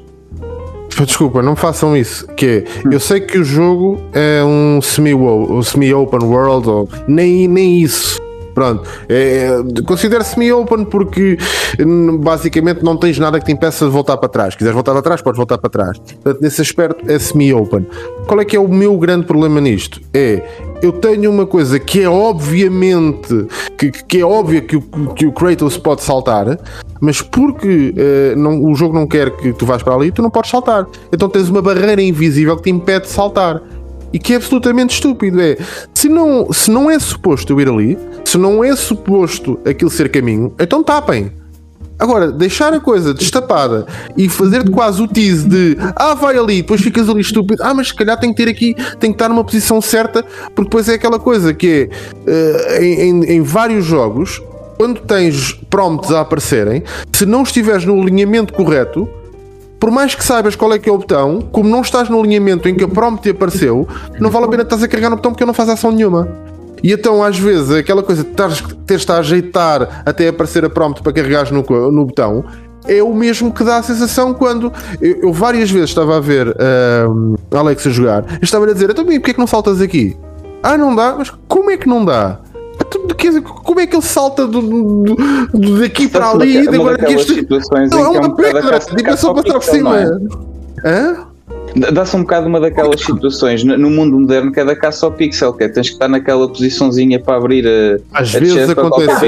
É o equivalente moderno a caçares um pixel num puzzle num, num jogo mais Sim. antigo, assim, não é? É exatamente isso. Uh, mas, nevertheless, agradecer à, à Santa Mónica se alguma vez uh, me ouviu daquilo que me deu com a história e da forma com muita dignidade que trataram o Kratos uh, e eu estava apavorada. Quem me conhece sabe como eu estava apavorada que houvesse uma versão uh, woke do, do Kratos. Vamos, vamos, só dizer 2022 do Kratos que eu estava, por favor, isso era o pior que me podiam fazer e não fizeram. Uh, e, e, e, isso agradeço. E então, aqui, antes de passarmos à secção que toda a gente está à espera, uh, a secção de medalha de ouro. Menções honrosas. Ah! Uh, aqui, só para resumir, segundo lugar, tanto o Gonçalo como o Oscar Bayonetta 3, um jogo deste ano. O Ricardo escolheu uh, o, o board game de Arkham Horror Card Game. O meu marido escolheu Flashback e a esposa God of War Ragnarok. Menções honrosas, meus senhores, temos que, que acelerar. São as pessoas. Isto não é o split é? chicken. É, exatamente, isto não é para perguntas por amor de Deus. Gonçalo, menções honrosas e, terceiro, Vou... e, e, medalha de ouro. E medalha de ouro. Eu sugeria deixar a minha medalha de ouro, se calhar, para a mesma altura da, da Alexa. Acho que faria sentido. Porque okay. nós vamos então, dar as mãos e anunciar os dois andares. Não é? Digo eu. Uh, menções sim, rodas. Tenho, alguns, sim, tenho alguns jogos que eu, que eu gostei muito de jogar este ano. Lá está, joguei muita coisa. Uh, vou começar um bocadinho pelos mais recentes. Uh, joguei o Ion Live há pouco tempo e adorei o jogo. Uma escrita super divertida. Trilogia de Mass Effect, uma das menções honrosas que também poderia entrar aqui. adorei o Callisto Protocol. Houve quem o detestasse. Eu adorei o jogo e foi, foi uma experiência muito fixe. Joguei muitos Resident Evils. O Time Easy claramente merece o, o destaque uh, porque é um jogo incrível. Teenage Mutant Ninja Turtles também entraria para esse, para esse, para esse lote. E uh, um jogo um bocadinho mais pequenino que eu penso que tenha passado um bocadinho também fora do, do radar, que é o Death's Door, que é um indie muito fixe, assim, estilo Souls-like, com uma personagem que és um corvo uh, visto de cima, uma coisa muito, muito bem feita e que eu gostei muito de jogar. Lá está, para não prolongar muito, ficamos por aí. Oscar, menções honrosas e o teu primeiro lugar. Ok, eu estava tentado a não dar nenhuma menção honrosa, até porque não acho que tenha jogado assim tantos jogos este ano e ia só pelas menções honrosas, aquelas mesmo más, uh, mas acho que tenho uma. A minha menção honrosa vai para o Temtem. O Temtem, que é a maneira mais fácil de explicar uh, um clone de Pokémon, ok? Uh, com as suas criaturas originais, com um sistema de combate suficientemente diferente, mas suficientemente parecido para ser familiar para quem está, para quem está habituado a, a Pokémon. Também com um sistema de andar pelo mundo, encontrar criaturas, encontrar outros treinadores, outros desafios, outros ginásios para, para ultrapassar num mundo e num mapa que eu devo dizer é riquíssimo. Foi um jogo que, que saiu do Kickstarter. Foi um jogo que esteve não sei quantos anos em, em Early Access no PC Uh, saiu este ano para, para consolas e o 1.0 para, para PC também. Uh, só peca, na minha opinião, por forçosamente não ter o mesmo legado de Pokémon e portanto ainda não tem tantas criaturas, embora tenha tantas como o primeiro Pokémon tinha, sensivelmente. Só que acho que tem um mundo tão rico e tão grande e tão vasto e é uh, um, um, MMORPG, é um, é um twist diferente que, que, a Fórmula Pokémon nunca teve e que eu acho já defendo há uns anos devia ser por aí que a transição da, da franquia devia ir. E este estúdio espanhol, com cerca de 30 pessoas, a crema chegou lá, ok? Só que acho que tem um mundo demasiado grande e rico para a pouca diversidade de criaturas que ainda tem e eles não têm propriamente planos para adicionar mais, ou que saiba, não está muito a ir, a ir por aí. Ricardo, estou-te a ver aí a concordar, não sei se queres comentar alguma coisa, eu sei que também jogaste, só, eventualmente. Sim, concordar só uma coisa mais curiosa, que é, uh, não vou aqui entrar no rant, uh, até porque de outra vez fica com mais um grau de febre a falar do Pokémon. Um, eh, como é que a franquia mais lucrativa dos videojogos dos últimos 15 anos uh, é de longe ultrapassada na autoestrada por um grupo de 30 espanhóis uh, num Kickstarter. O jogo, ainda por cima, tem outra, outra questão que nos pode levar a uma conversa mais tarde: é que ele é exclusivamente online. Não é? Mesmo que tenhas o cartucho, precisas mesmo de estar ligado à internet porque o jogo decorre. É um MMO? É um MMO mesmo. Portanto, é um MMO de Pokémon que é muita coisa faz melhor do que a própria Game Freak uh, algum dia ou a Nintendo um, em termos de experiência online uh, fará nos próximos 10 anos. Ou então vou acabar por comprar o jogo e pronto, e, e utilizo as ideias do pessoal. Eventualmente. Uh, eu vou só dar então as minhas menções honrosas sem me alongar muito, por ordem de estes jogos deviam, tinham tudo para ser excelentes, tudo para ser ótimos e não o foram. Não me vou alongar muito e por ordem de menos chocado para mais chocado. O primeiro é o Pokémon Legends Arceus, foi um ótimo jogo, um muito bom jogo, podia ter sido muito melhor. Uh, em seguida, o Need for Speed Unbound, que foi pouquíssimo ambicioso e podia ter sido também muito melhor, apesar de eu ter gostado bastante. E o número 1, um, sem grande surpresa, e não, não nos vamos alongar nisto, Pokémon Scarlet and Violet, que também tinha tudo para ser incrível mecanicamente, e espalha-se. Ainda se está a espalhar, eu acho que eles ainda estão a cair, alguns onde é o poço, não sei, ainda estão a ir é um nesse, precipício nesse, caso, é, é, um precipício e ainda não chegaram ao fundo. estão a cair, pronto. E, e é, são estas as minhas menções honrosas, ou medalhas de lata, se preferirem. E qual é que é a medalha de ouro? A medalha de ouro. Na lista de muita gente, eu acho que isto vai ser um Dark Horse Gotti. Para mim, da lista dos que eu joguei, é inequivocamente o jogo que mais me influenciou este ano, que eu mais gostei é também um tactical RPG e é o Triangle Strategy para Nintendo Switch. Triangle Strategy, para quem não, não está familiarizado, uh, é um sucessor espiritual de várias coisas, mas maioritariamente Final Fantasy Tactics, um bocadinho de Tactics Ogre, um bocadinho de Fire Emblem. Um, naquela linha também uh, estética do uh, 2D HD que a Square Enix tem, tem feito com muitos jogos nos últimos anos, o Octopath Traveler, o remake do Live Alive. Um, penso que até em alguma medida o Bravely Default 2, 3, já me esqueci a quantos é que vamos, mas há ali algumas inspirações também. Um, narrativamente é um jogo extremamente bem conseguido. Uh, toca em assuntos, é, portanto aquilo é um setting medieval, é um setting de, de reinos que lutam sobre, sobre, são três reinos que lutam uh, por, por vários recursos de um reino. E há uma casa nobre no meio que é o protagonista que nós seguimos. E uh, a história faz imenso branch out, portanto vocês têm imensos finais alternativos, há 12, 13 combinações sensivelmente, se não estou em erro, não, não, as, vi, não as vi a todas. Uh, tem um bocadinho de Chrono Trigger aí, que é a minha próxima aposta da Square Enix para esta inspiração visual. É um remake do Chrono Trigger, vamos ver se lá chegaremos. Um, narrativamente, faz-nos tomar escolhas duríssimas e nenhuma delas nos leva a um final que nós achemos, ok, isto era o final errado, isto decididamente não, não estava certo. Só uma Golden Route no final, ok? E é mais difícil de chegar lá numa primeira playthrough, aquilo de não, não, não acumulamos facilmente eh, as mecânicas necessárias para lá chegar e são sempre finais agridoces. Uh, ou salvamos um povo, ou salvamos uma família, ou salvamos um reino, mas sempre à custa de um dos outros dois ou dos outros dois, e para o fim já estamos tão embrunhados naquilo que é muito, que é muito difícil não Estou quase como Alex. Eu, eu teria, não, não sou de o fazer, mas facilmente isto teria sido um jogo em que eu teria chorado e tive muitas vezes aquela sensação de epá, xissa, tenho mesmo que ir por aqui, bom, mas agora não tenho escolha, tenho mesmo que ser. Há lá uma secção especialmente. Damage. Bastante, bastante. Há lá uma secção do mapa em que claramente vamos contra um outro exército. Portanto, isto é aquela estrutura de, muito parecida com Final Fantasy Tactics, com uma quadrícula com personagens e, e vamos derrotando os, os, soldados ou os adversários do outro, do outro exército.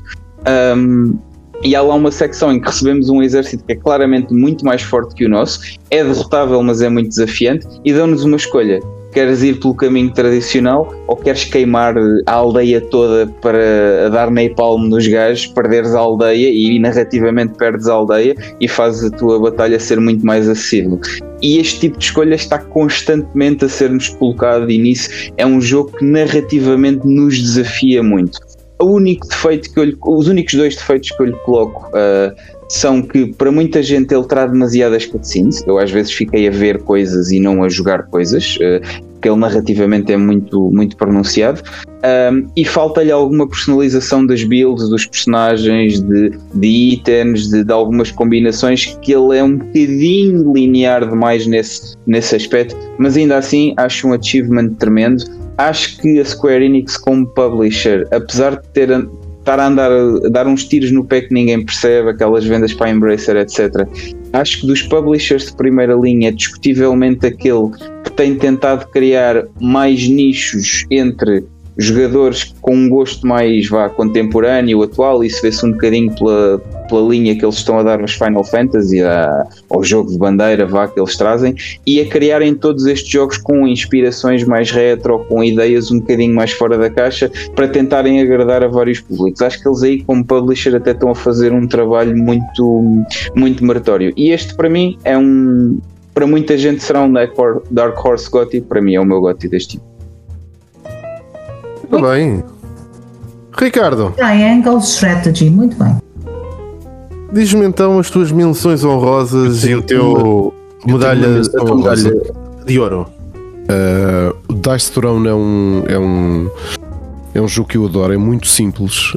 Um, não só é extremamente bonito, porque mesmo a caixa é um caixote e, e, e aquilo parece quase um ecrã de seleção de personagem de um fighting game antigo. Uh, nós temos num, num, dos lados da caixa, e eu sei que isto é um podcast, mas depois uh, vejam ali. Eu já falei nisto várias vezes no Split Chicken, mas é, é a ideia é que o, cada personagem que nós vamos jogar tem a sua própria bandeja, tem um estojo. Portanto, se eu escolho este personagem, tiro o estojo e estou preparado para jogar. O que é que é o Dice Throne? É um jogo de combate, seja de 1 um para 1, um, 2 para 2, free for all em que temos um personagem, como já deu para perceber, que, que é jogado de maneira diferente, tem um set de dados, tem um conjunto de cartas um, e os ataques que nós temos na, na, no board, o board é, é, é, a folha de personagem, digamos assim, e, uh, depende do número de dados que nos saem, ou seja, podemos fazer um ataque mais forte se tivermos uma sequência, um, dois, se nos sair, por exemplo, 2, 3, 4, 5, 6 assignamos esses dados, um, dizemos vou fazer este ataque e o nosso adversário tem que defender, portanto ele vai ter um rol para defender. É um jogo muito simples, ou seja, pegamos no personagem como no fighting game e lutamos.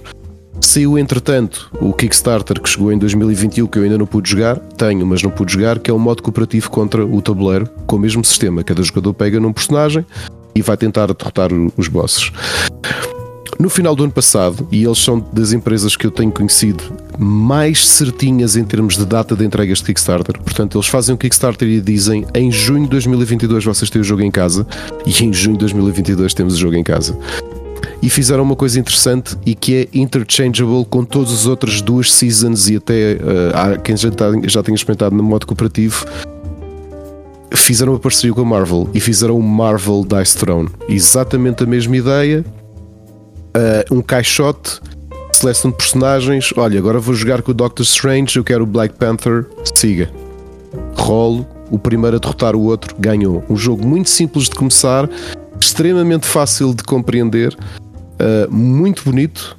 Uh, e, e, isto falando num ano em que eles fizeram um, um mini Kickstarter que era o Santa vs Krampus, que chegou dia 1 de dezembro, exatamente como eles tinham dito, início de dezembro, a gente tem o jogo em casa. Neste caso, são só dois personagens: é o Pai Natal contra o Krampus, e podemos pô-los a combater contra o Doctor Strange ou o Capitão América, ou quer que seja.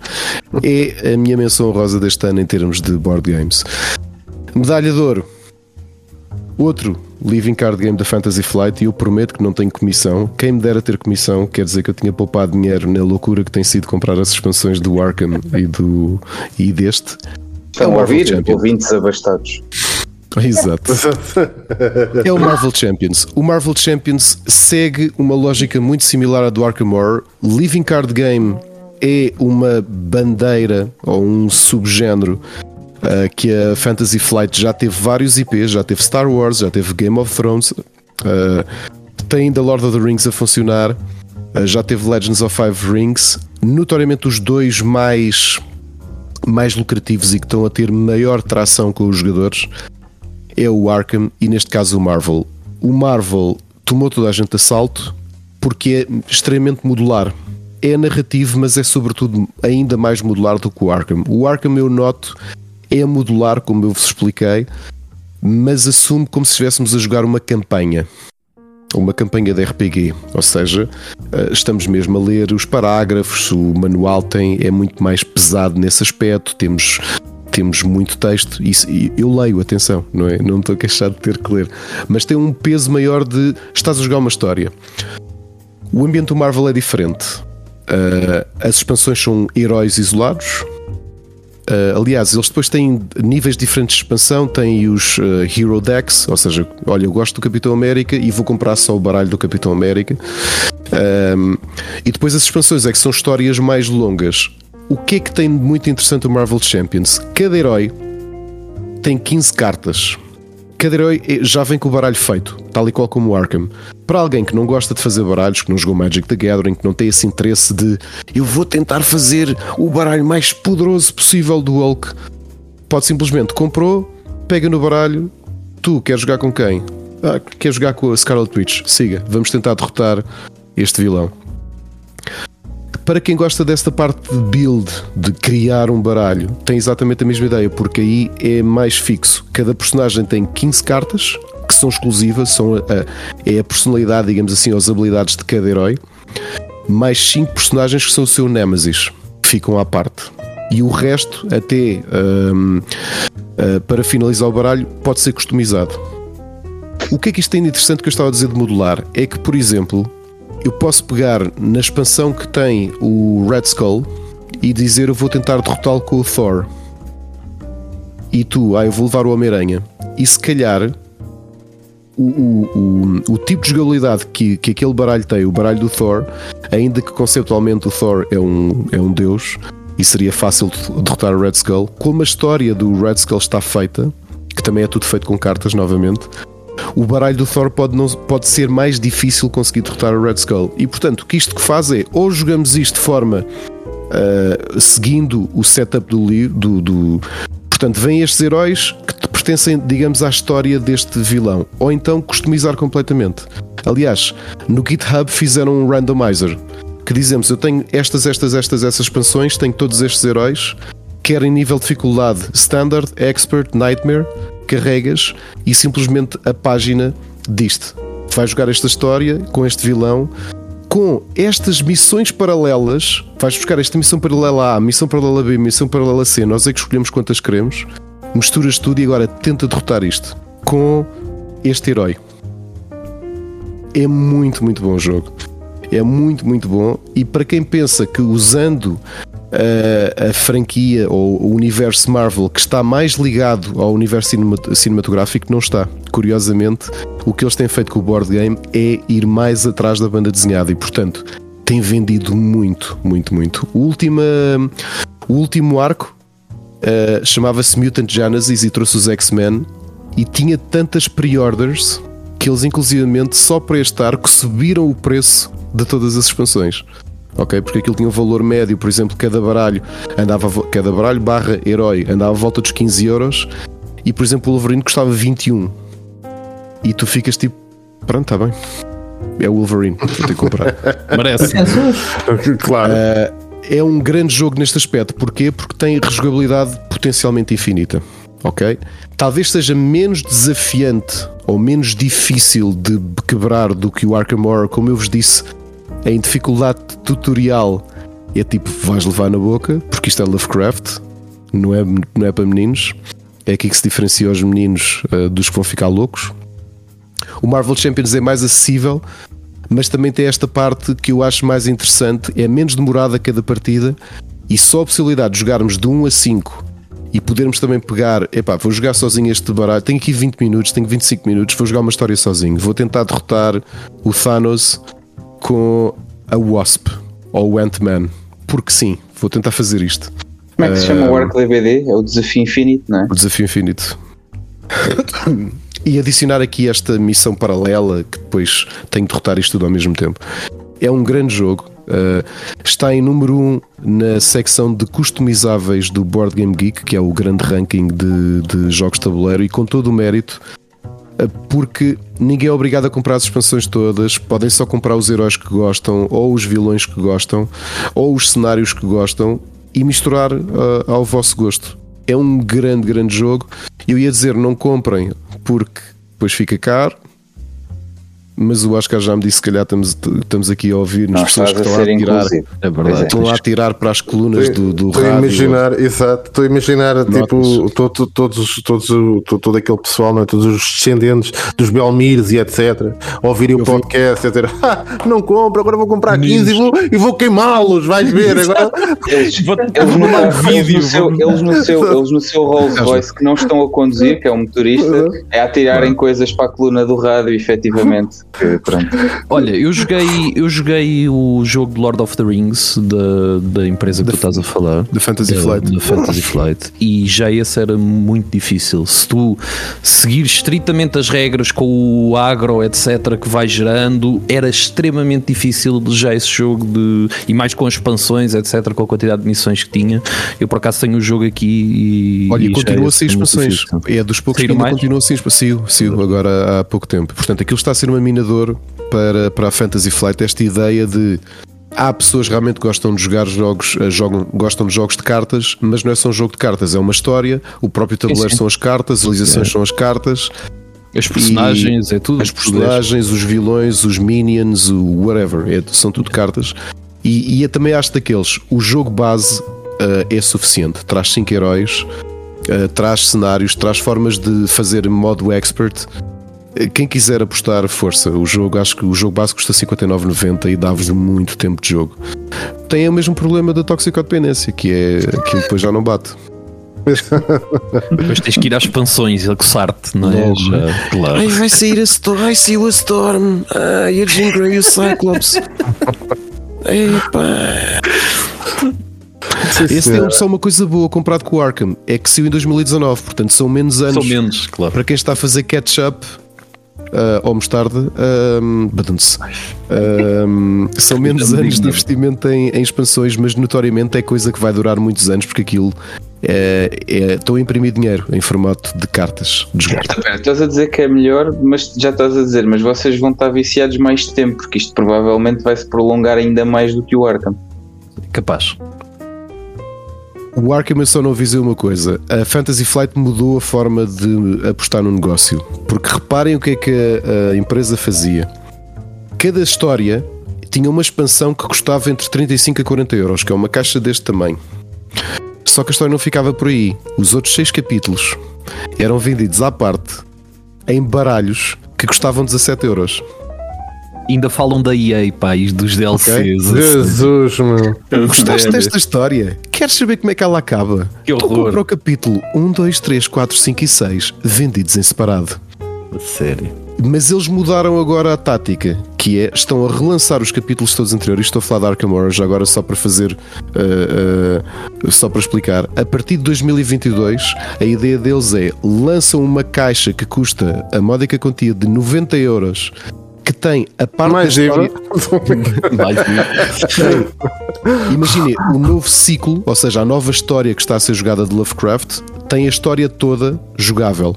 Não traz personagens novos. Ou seja, podemos pegar nos personagens que já temos, por exemplo, do jogo base, e usá-los naquele, naquele novo livro, digamos assim. E à parte vendem uma caixa que custa 40 em que vendem só personagens novos que criaram para o novo ciclo. Portanto, eu acho que é uma forma um bocadinho mais justa, porque se calhar há, há comprador, há jogadores que só querem mesmo comprar a história e já não querem mais ah, investigadores, detetives, ou há quem, quem quiser tudo, compra os dois. E, e pronto, É quem quiser tudo desde o início, são 293 mil euros Exato. e tem É direito ao jogo todo. Não sei, mas vou dizer. tá. Vou dizer porque eu tenho eu, eu tive a fazer contas no Google Docs e não, não, não fazendo publicidade especificamente à gameplay, mas eh, tem sido o sítio onde ali em Benfica eh, é, é onde eu acho que os jogos são mais baratos. Para terem o Arkham Horror Card Game completo, se começarem agora a colecionar, eh, com todos os cenários e one-shots e investigadores exclusivos, vai-vos ficar à volta de 1380 euros. Tá bom. Ou um Volkswagen Golf 3. Eu, eu geralmente eu penso logo em baixo. Quando se fala nesses valores, eu penso Estamos logo. a falar o quê? Um Warwick, estamos a. É o Music Man, é o Music Man dos bons. É por aí, é por aí. É, sempre- é a minha moeda é sempre essa. mano. Exatamente. Isto, isto quantos Warwicks é que isto vale? Ora, isto, É isso mesmo. isto tem um Warwick dá quanto? Exato.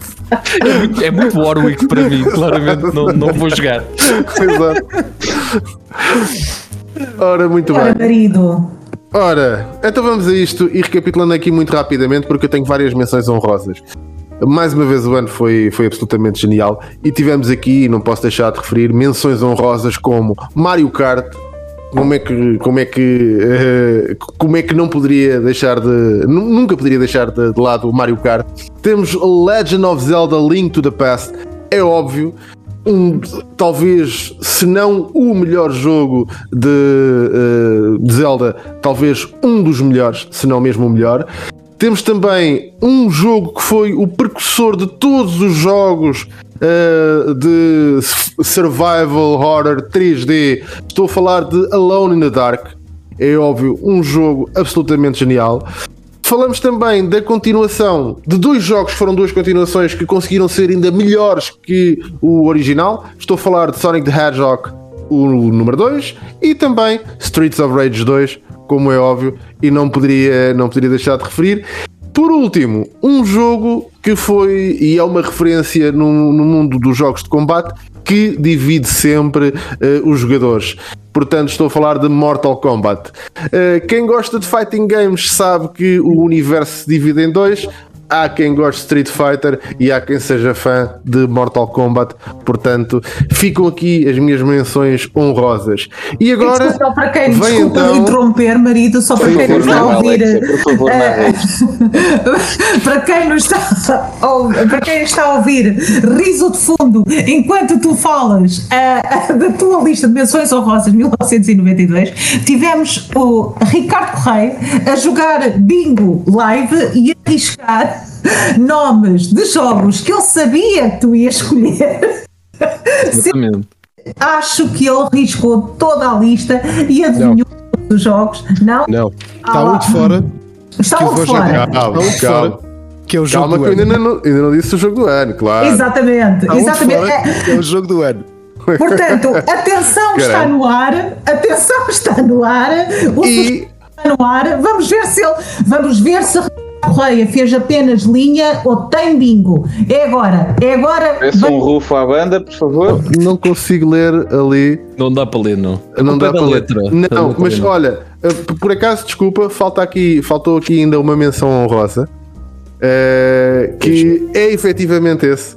eh, que, que Ricardo está a apontar, que é a menção honrosa que faltou dizer foi mesmo contra 3 Alien Wars, porque é de facto, eh, talvez de todos os jogos de contra, apesar do primeiro ter eh, o, o jogo mais marcante, eh, a nível de jogo, a nível de qualidade de jogo, de qualidade dos níveis, de jogabilidade, tudo. Contra 3 é sem dúvida o melhor de todos.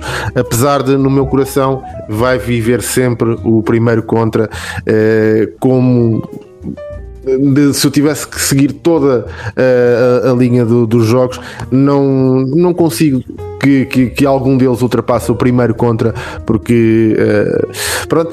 Ao contrário daquilo que acontecia eh, em- na maior parte do- dos países da Europa em que o pessoal andou a jogar Probotector, eh, nós cá, como fomos eh, sempre jo- jogadores eh, de. Não.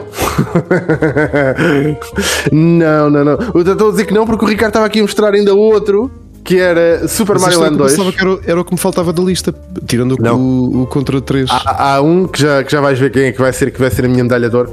Mas estava a dizer, enquanto toda a gente andava a jogar para o Robotector na, na Europa, nós cá, como éramos, eh, sempre fomos, eh, temos a típica X-Partice, não é? Jogávamos, vinha para cá as Family Ok. Games.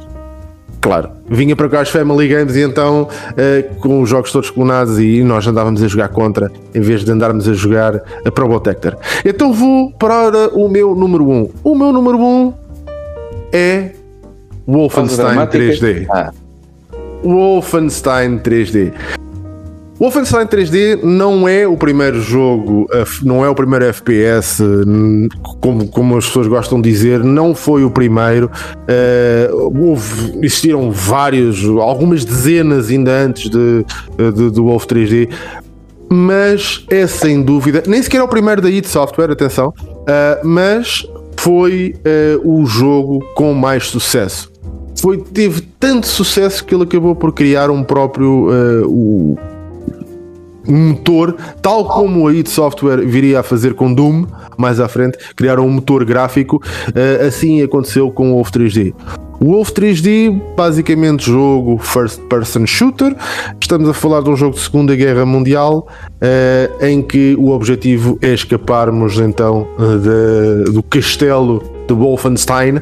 E para escaparmos desse castelo teremos então que navegar por uma série de, de níveis em que no final de cada episódio e são e originalmente três episódios depois fizeram-se mais dois mas eh, originalmente três episódios e ao final de cada episódio temos então que defrontar um boss sendo que o último boss é então Adolf Hitler himself eh, num Maguire exatamente Tinha que ser.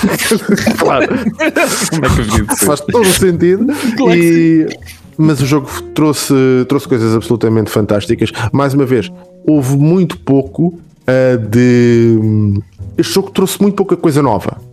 O conceito que toda a gente acha que também que foi do Wolfenstein 3D, que é o conceito de portas secretas, não veio de- do Wolf 3D. Já tínhamos antes ah, coisas como o Catacomb Abyss, que já trazia isso.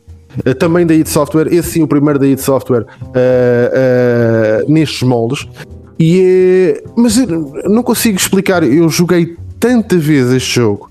Uh, foi, para terem uma noção, eu joguei tanta vez e a primeira vez que eu abro uma conta da Steam, há possivelmente há 6, 7 anos atrás, se calhar nem tanto, uh, foi o primeiro jogo que eu comprei. O primeiro jogo que eu compro foi o Wolf 3D.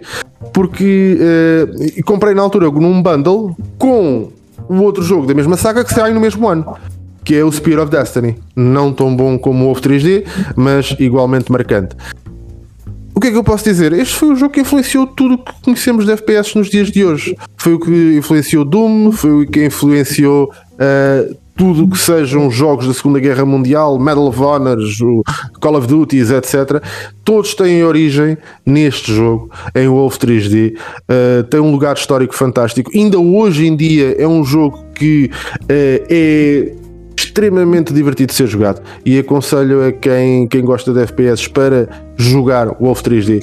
Acho que uh, fazerem um pequeno desafio, e aqui Gonçalo, deixo um desafio para ti, que é uh, fazeres uma coisa como, como eu fazia com, quando jogava. Eu, eu, eu, jogava muito este jogo com o meu pai e então tínhamos uma coisa muito, uma dinâmica muito interessante que era chegas até a um sítio que te dá a, a porta de acesso final. Nessa porta de acesso final, quando clicas nela, ele vai-te fazer um resumo de tudo aquilo que tu encontraste. E o que nós fazíamos era, se não tivéssemos estabelecido 100% que era all kills, all treasures e all secrets, voltávamos atrás. É um desafio... não progredia, não progredíamos para o nível seguinte. Uhum. E, e, se nos primeiros níveis achar todas as portas secretas uh, é relativamente simples porque os níveis ainda são pequenos, os primeiros níveis. Claro. Conforme vais avançando, os níveis são cada vez maiores. Descobrir todas as portas secretas, matar todos os inimigos e descobrir a porta que te leva ao final é um desafio é um, e é muito, muito, muito interessante. É um filme isso, não é? é acho que é, é, genial, pá, e acho que é super divertido, tanto para quem joga como quem está a ver jogar que é, epá, é super divertido. O jogo é muito, muito bom e aconselho a toda a gente. E pronto, e foi a minha, a minha medalha de ouro. E é, é o jogo que eu joguei, que eu tenho mais horas. É, facilmente, se fosse a contabilizar as horas todas que, que passei à volta do Wolf 3D e que é, ainda. e tudo aquilo que ainda me recordo do Wolf 3D, é, eu diria que talvez quase um ano da minha vida em horas uh, estão, estão naquele jogo, certamente. E pronto, vamos então para uh, a esposa. Primeiro para as menções honrosas e depois vamos e depois, aqui dar as mãos e anunciar. Dar as mãos entre a esposa e o Gonçalo vão dar as mãos e anunciar uh, o Game of the Year, que é o mesmo. E portanto, antes das minhas menções honrosas, e tenho que ir aqui ao meu caderninho que isto a memória já a idade já avança. E então uh, as minhas menções honrosas são as seguintes. Uh, Sekiro, uh, Sekiro sim Uh, embora eu não a primeira vez este ano, mas acabei-o este ano e tenho que dizer que matar o Ishin foi das melhores uh, sensações de gaming que eu tive este ano. Uh, mas menções honrosas vão para, sem dúvida, Stray, por, pelas razões que o marido há pouco referiu. Por, para Inside, dos melhores jogos que eu, que eu joguei ultimamente, joguei Inside em dois dias e tem puzzles tão bem feitos, tão bem pensados, de uma inteligência acima do que é expectável num tipo de jogo destes, são mesmo bem pensados. Uh, a, história, a história de Inside um, rebenta-nos um bocadinho por dentro. Eu acabei o jogo e para que vocês saibam, mandei uma mensagem ao Gonçalo a dizer What the fuck? What is this? Porque o Gonçalo disse-me quando acabares o Inside, diz-me. E eu acabei o Inside, mandei-lhe uma mensagem e disse o que é que, hã? O que é que se passou? É o que é isto? O que é que aconteceu? I have no idea. Uh, e estivemos um bom bocado a falar daquilo, mas o jogo é extraordinário. E a última menção honrosa é um bocadinho um shame on me, um meia-culpa, uh, Darksiders 3, que a primeira vez que peguei em Darksiders 3, quando ele saiu, detestei-o. Eu adoro a saga Darksiders. Detestei o Darksiders 3, achei-o demasiado difícil. Uh, e, ali, e aqui está uma prova que às vezes nós julgamos uma coisa como má porque não é para nós, simplesmente. Não era para nós, não era para nós naquela altura, não era para nós uh, naquele momento, nós não sabíamos jogá-lo e achamos que o jogo é mau porque nós é que não sabemos jogar. Uh, e isto foi o que me aconteceu, efetivamente. Eu não sabia jogar o jogo, Uh, Ahm, modéstia à parte, estou agora uma melhor gamer do que há 3 ou 4 anos atrás, quando o jogo saiu, ah, porque será muito treino, muito treino deste tipo de jogos e efetivamente peguei Darksiders 3 e foi ah, foi intuitivo, foi, fez, fez clique imediatamente. Continua a ser o mais fraco da, da saga, continua a ser o mais fraco da saga, mas gostei tanto do sistema de combate e gostei tanto de, de algumas boss battles que, que ah, tive que não posso deixar de dizer meia culpa. Quando estamos errados, devemos sempre admiti-lo e assumi-lo. E aqui estava, eu estava totalmente errada do jogo Darksiders 3 e é um excelente jogo que ainda não estando ao nível dos outros dois é um excelente jogo que merecia continuidade para que viesse aí o Darksiders 4 e, com, e completássemos os, os quatro Cavaleiros do Apocalipse porque acho que era merecido. E agora, juntando as mãos, eu Vamos vou a isso. três e eu e Gonçalo vamos anunciar Uma grande Então, surpresa. uma grande surpresa. Uma grande surpresa. Assim, Espera. Sim, sim. O Calma. Ricardo emocionou-se até. É verdade, é natural. O, o Ricardo está emocionado. O É, Ricardo é para isso. Ele não aguenta, ele não aguenta. Ele- É para isso. Sim, sim, é sim. muito Olha, eu vou embora. Sério, eu não estou para isto, eu não me aguento. Isto é demasiado. Então é isso, a mim- então já chega. Eu vou-me Se embora. calhar, se calhar já ouviu o episódio de fevereiro ou de março, ou já não sei bem quando é que foi. Sabe, a uns é o, é o muco dos outros. É. Exatamente. é é O Gonçalo, é se calhar ouviu o de fevereiro, o de março, o de abril. É verdade, já sabe, já sabe o que aí vem, não é?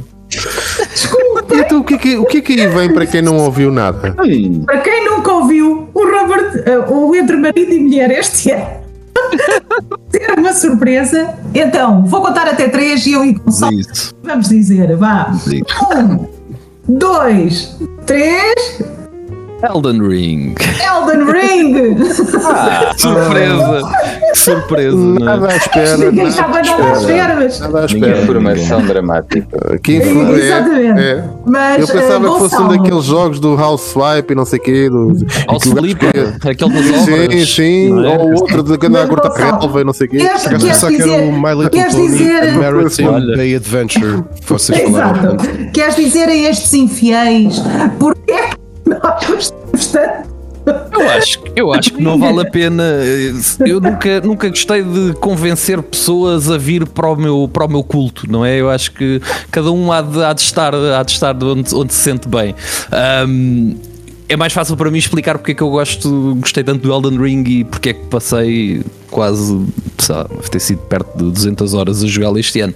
Ahm, é que aquele universo é de facto fascinante. Ou seja, para alguém que, como eu, adora uh, Dark Souls, que adora uh, o Sekiro, Bloodborne, etc., mas principalmente a saga Souls, um, chegar a Elden Ring, o Elden Ring acaba por ser um bocadinho um, um Souls 3, mas em esteroides, porque é um, é um mapa muito maior, é bosses elevados a uma, uma escala que dificilmente veríamos no, noutros, noutros Souls. Uh, é- são mecânicas de combate inovadas, são mecânicas de mobilidade inovadas também, como com, com adições muito simples como um, um salto, ou, ou eu poder finalmente baixar-me e agachar-me e ir em stealth.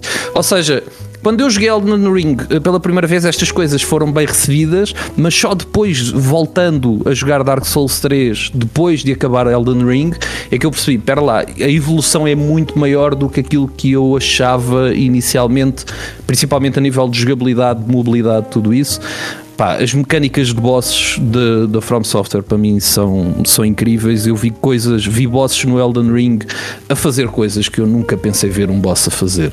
Millicath na segunda fase, quando sobe para os pilares e começa a mandar facas lá de cima e, e pá, pessoal a cortar o próprio braço e sai uma cabeça de um dragão. Eu vi coisas incríveis. Eu, o meu queixo caiu pai, umas, umas 20 vezes em bosses diferentes e eu fiquei completamente fascinado. Temos uma questão. Acho que as vítimas de assédio corporativo Tenho só queixam-se uma do mesmo. questão sobre outro jogo de 2022 cujo terceiro boss é uma mulher gato que sopra pilares e atira facas e que Qual é? saiu Qual é? que é o um, Kirby Forgotten Land. Ao Forgotten Land. É um bom jogo. Eu gosto do, do, do Kirby. É Que fixe. o- o- essa boss fight é assim. Mas, mas não é. Acho que não estamos a falar da mesma coisa. pá. Vamos a falar. Eu acho que tu não estás bem. Eu vi os dois. Eu também vi muitas horas de Kirby. Mais no joguei zero, vi muitas horas de Kirby. Porque a minha namorada adorou o jogo. Então eh, acho que não estamos a falar da mesma coisa. Pá, porque aquilo de sou facto. Kirby, portanto. Pois, Onde é que estavas não. a descrever? Estavas a dizer a Millie, Millie Cat, é isso? Malicat, sim. Pá, não é uma. Malicat. salta Malicat. pilares e atira Yeah. facas e eu. Então isso é a boss do Kirby Que é um, é um boss. eh, Como é que eu tenho de explicar isto? É um, um monstro que é meio lobo com uma armadura e que de repente saca uma. espeta um punhal na própria mão e saca uma espada gigante da, da própria mão. Pá, é. Lá está, é incrível. Só para clarificar, se desculpa interromper, eh, a Kanye West parte 2, que é não, nunca comparemos a macheza do Kirby Não, não. com nada que a Indiscutível. From Software algum dia Não, a fazer. Exato. indiscutível. O Uma bola Kirby- cor-de-rosa é impensável. uh, o A masculinidade, a masculinidade do Kirby é Para uma- ser assim, Sim, Para sim, ser sim. assim. conforto que ele tem com a sua sexualidade, não é? Destruir, Exatamente. engolir. O poder de engolir. Exato. That's she said. Bem, Ah, eu queria só juntar. Exatamente, só juntar ah, ao que o Gonçalo disse de- dos bosses. ah, há uma sensação em Elden Ring que, que foi por isso mesmo que eu lhe dei o jogo do ano, que é uma sensação que mais nenhum jogo me deu em muitos anos, que é o efeito que eu chamo Breaking Bad. Ora, ora, qual é o efeito Breaking Bad? Eu tenho profunda inveja de todas as pessoas que nunca viram Breaking Bad profunda porque essas pessoas podem experienciar o Breaking Bad pela primeira vez, coisa que eu já não vou ter. Ah, porque uma obra daquelas ah, ah, merece ser experienciada a primeira vez e ficares fascinada com, por, por exemplo, na Season 2, perceberes como cada início de cada episódio está relacionado com um, evento que vai acontecer mais à frente, que está ali. são coisas absolutamente extraordinárias que se passam no Breaking Bad. Quando eu larguei o Elden Ring, e larguei o Elden Ring com 252 horas, ah, larguei o Elden Ring com uma profunda tristeza por eu nunca mais vou poder experienciar tudo aquilo que eu passei com o Elden Ring pela primeira vez.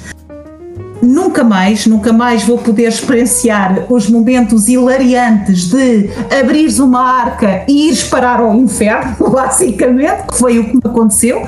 Eu abri uma arca no meio do lindo Glimgrave e fui parar a Kaelit, que é abrires uma arca no meio de um campo verdejante e literalmente ires parar ao inferno, que é uma zona que está 30 níveis acima de ti e que tu basicamente panicas com o medo horripilante. Estes E és momentos- one shot, és one shot e és one shot por tudo. Alguém, alguém espirra para cima de ti, tu és tu one morres. shot. Claro. E o mais incrível é que tu não podes fazer fast travel para onde vais, portanto tens que encontrar uma saída e sair dali. Ah, esse é o momento que, que ninguém devolve. Ah, o sentimento de descoberta que se tem no Elden Ring eu nunca tive em nenhum jogo de open world que tenha jogado até hoje. Eu sei que quem jogou Zelda diz a mesma coisa, eu nunca joguei Zelda Breath of the Wild, portanto não posso comparar, mas eu já joguei muito open world, nunca tive a sensação de estar ah, a cavalo por um campo e de repente dizer o que é que há ali? é mais uma caverna e começar a explorar a caverna do nada para ser mais um item de mais um boss de mais um, de uma questline Mas é, uma coisa tem que tirar o chapéu a isso, Alexa. M- mesmo quem não jogou um dos dois jogos, ou os dois, é. A altura em que o Breath of the Wild saiu, o Open World, e como os Open Worlds eram à altura, passados estes anos todos, tanta gente dizer do Open World do Elden Ring ainda isso, acho que isso é tirar-se-lhe o chapéu, mesmo quem não, Ah, quem claro. não jogou como. Claro, ah, e eu acho que daqui a muitos anos ah, é uma coisa que, por mais prémios que o Elden Ring tenha recebido este ano, e recebeu bastantes prémios de revistas de- do Gaming Awards, da Joystick, eu acho que ainda assim as pessoas só daqui a alguns anos é que vão entender o impacto real do Elden Ring no mundo dos videojogos. Estamos a falar de uma empresa que nos deu um conteúdo bem eh, inimaginável de, de eh, jogo ao preço um jogo normal. Nada naquele jogo é monetizável, não há nada de agora por mais 5 euros eh, tu podes comprar esta skin, não há nada ali, nada. É uma, um amor ao jogador incrível que eu, quando, enquanto fã da From Software, é a coisa que mais aprecio é o respeito que aquela empresa tem por mim enquanto jogadora. Uh, está, está mesmo a pensar na minha experiência enquanto jogadora e faz tudo a pensar na minha experiência. E no e teu eu, sofrimento também, não? Também, faz parte da experiência, porque esse sofrimento todo uh, não há nenhuma sensação que se compare à sensação de conseguir ven vencer um boss com o qual se morreu 100 vezes durante 3 horas ou 4, a sensação de vitória de tu aprender. A sensação de matar a Malenia é uma coisa indescritível. Uh, muito se fala também da comunidade da From, da Souls-like Community ser ah, é, é, uma comunidade bastante tóxica, uma palavra que é usada em 2022 para basicamente descrever tudo. Uh, tal como nazi, bom, mas não vamos por aí. descreve tudo o que não gostas, descreve-se com tóxico e nazi, uh, mas uh, a comunidade Souls tem uma coisa à parte dos fãs, que sim senhora os tem, como todas as comunidades têm, uh, muito repelentes, há os que, os que são bons, são destacadíssimos, muito bons, que é uh, encontrares alguém que gosta muito da From Software e que está horas a explicar-te como é que has de passar um não sei quê, porque aquelas pessoas querem mesmo que tu consigas e que não desistas. E eu acho isso incrível, incrível a terminar com no Gaming Awards, God of War Ragnarok ganhou a melhor banda sonora, uma injustiça que eu gostaria de repor aqui. A banda sonora de Elden Ring é incomparavelmente superior. Uh, só aquele título do ecrã inicial para se escolher New Game é absolutamente extraordinário e a última batalha com Radagon é acima de qualquer sensação que eu tenha tido. A última batalha com aquela música, com a história que leva a ele, uh, Elden Ring é um jogo extraordinário que eu acho que só lhe vamos dar muito valor e o valor acima do que ele merece daqui a uns anos. Acho que só quero acrescentar. Concorda aí no background, não é?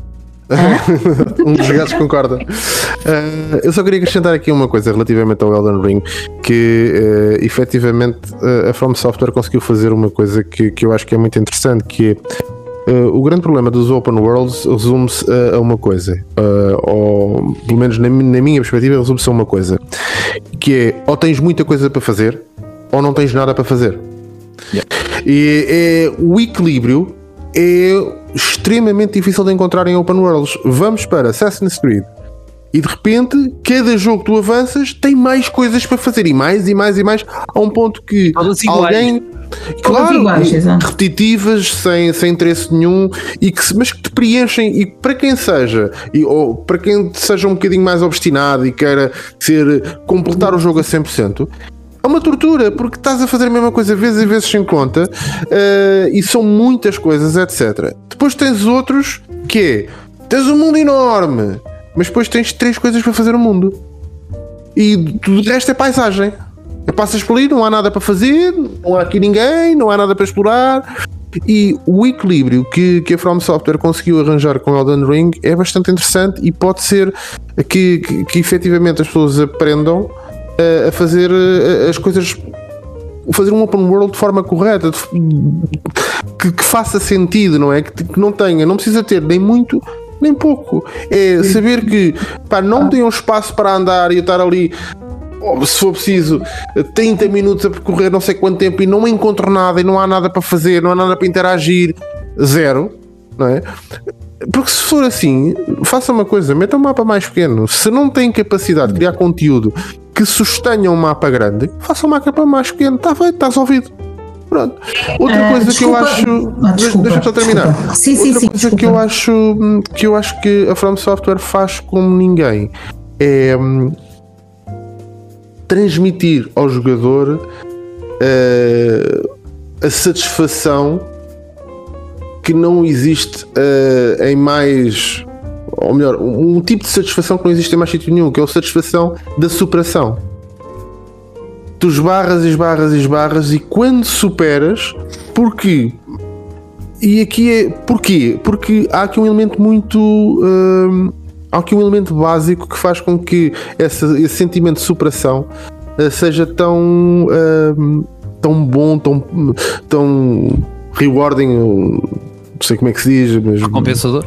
recompensador, exatamente. Tão recompensador que é Gratificante. gratificante. Exatamente, que tu não sentes que perdeste porque eh, o, houve ali chip trick. Ou seja, não, foste, não, não, foi, não é aquela coisa de, por exemplo, não sei se vocês estão, estão conscientes, mas eh, um dos jogos que eu mais gosto de, de combates, Street Fighter 2. O Street Fighter 2, eh, a versão Hyper Fighting, tinha uma coisa espetacular que era Uh, havia um lag na introdução de, de movimentos que fazia com que uh, o, o teu adversário, aqui adversário programado, tivesse uma resposta para cada movimento teu. Portanto, era virtualmente a partir de, de determinada altura, era virtualmente impossível tu ganhares. Tinhas que utilizar os chip tricks de encurralá-lo num canto e tentares uh, fazer uma série de, de- de movimentos que, que não permitissem que ele tivesse sequer tempo de, de reagir. O que tornava. o- Deixa ter piada. Portanto, quando tu sentes que perdeste apenas porque não foste bom o suficiente, então quando chegas lá e consegues vencer, a sensação de, de recompensa eh, é gigantesca. Gigantesca. E acho que a From Software faz isso como ninguém. Sem dúvida nenhuma. Eu ia só pegar no que estavas a falar de, de- do open world e dos mapas e daquilo que era ter tantos jogos que não há nada para fazer, ou tens uma lista de, de, ah, de roupa que vais ter que fazer, uma lista de compras quase para fazer. Ah, como, como é possível esquecer momentos como estares a caminhar no meio de uma floresta à procura de uma quest ou de uma personagem de uma quest, veres um elevador, carregares no elevador a ver o que é que aquilo dava e de repente dás por ti numa secção totalmente nova escondida e alternativa do mapa que só essa secção teria, teria tamanho para ser um outro jogo completamente diferente. E estou a falar de Sea of River. Ou ires parar a Volcano Manor, que é mais uma parte totalmente alternativa do jogo, que não é obrigatória, não é uma zona obrigatória, que vais lá parar se explorares, e tem uma parte do lore totalmente ah, diferente. Portanto, o jogo recompensa mesmo que tu queiras explorar o que há no mundo.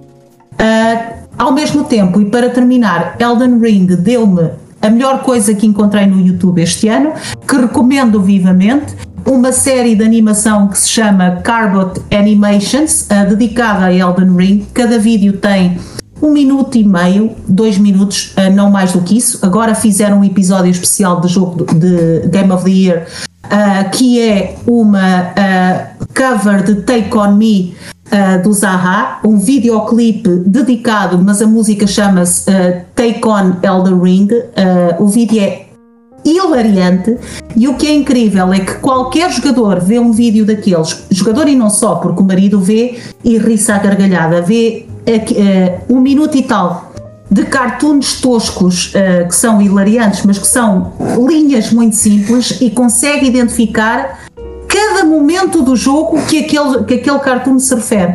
E isso é dizer muito. Portanto, aqui fica 2022 é o ano de, de Elden Ring, sem dúvida, pelo menos para mim. Para mim também. E aqui está, não foi surpresa para ninguém. Tadá! E aqui estamos, ao final de, ah, ora bem, duas horas, não é? Duas horas de foi o nosso Qualquer coisa. programa. Quase qualquer meia. coisa, ah, chegámos aqui, vamos só recapitular. Ora, Oscar, jogo do ano Triangle Strategy, um jogo de 2022, portanto, um jogo recente. Ricardo, o jogo Marvel Champions, portanto, recomenda-se aqui o ah, ah, board game Mar- Marvel Champions.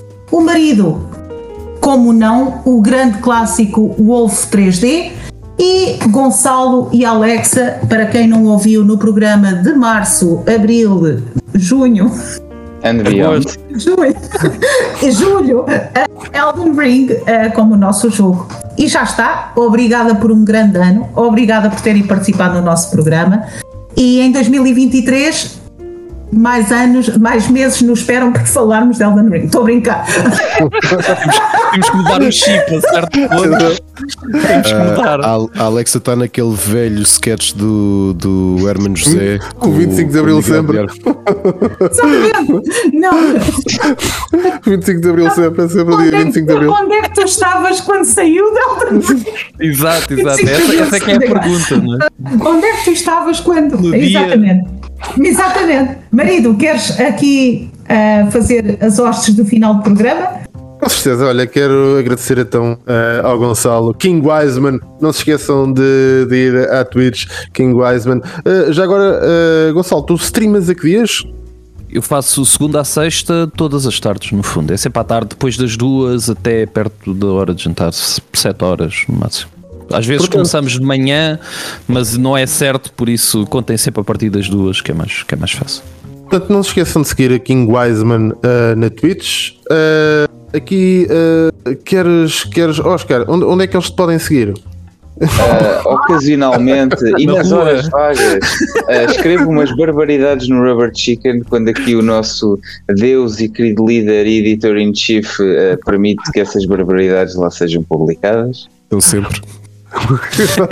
eu, eu gosto porque o querido líder hoje até vem com uma camisola vermelha e tudo. Portanto, é verdadeiramente. Vocês não ouvem porque eu só tenho isto em loop nos meus ouvidos, que é uma orquestra da Coreia do Norte. Eh, a ouvir um álbum Kim. Young Correia. Sim.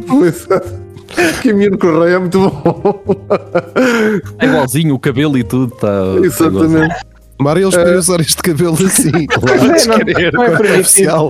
Não está na lista de cortes, não está na Está lista na de lista de cortes. autorizados. Não está. Eh, Ricardo, o, chamar, o, o chamado Lui, o Júlio. Júlio. Isso chama Júlio Pinheiro. Júlio Pinheiro é bom. Júlio Pinheiro. Júlio Pinheiro é muito bom. Uma mistura de, de lá do. Agora, agora esqueci-me do nome dele. Pois, agora já ninguém se lembra, Pereira. né? Outra Pereira. Pereira, Não, ele vez. O Júlio Pinheiro é o irmão dele que toca buzuki e emigrou para a Coreia do Sul muito jovem. Uh, Ricardo, mais uma vez, muito obrigado por estares aqui connosco. Uh, onde, é que, onde é que podemos uh, seguir, Seguir. ver e ouvir? Olha, podem aqui neste universo, às terças-feiras no Split Chicken, à sexta-feira de 15 em 15 dias na Rádio Lisboa RLX às 9h30 da noite com o programa Para Cá do Abismo. E uma vez por mês, à sexta-feira, que não calha sexta-feira de Para Cá do Abismo, o A Toca de Abyss. Uh, a Toca do Bicho, como diz o Rui Parreira, uh, de forma maravilhosa que é um programa de entrevistas a músicos. E acho que não faço mais nada para não. Ah, e vou. Já escrevi mais no Rubber do que escrevo agora e, e- e é isso. Acho eu. Acho que não me estou a esquecer de nada. Às vezes há um festival de indies que tu organizas também, não é? Sim, essas coisas. Mas em geral é isto. E obrigado por me terem convidado.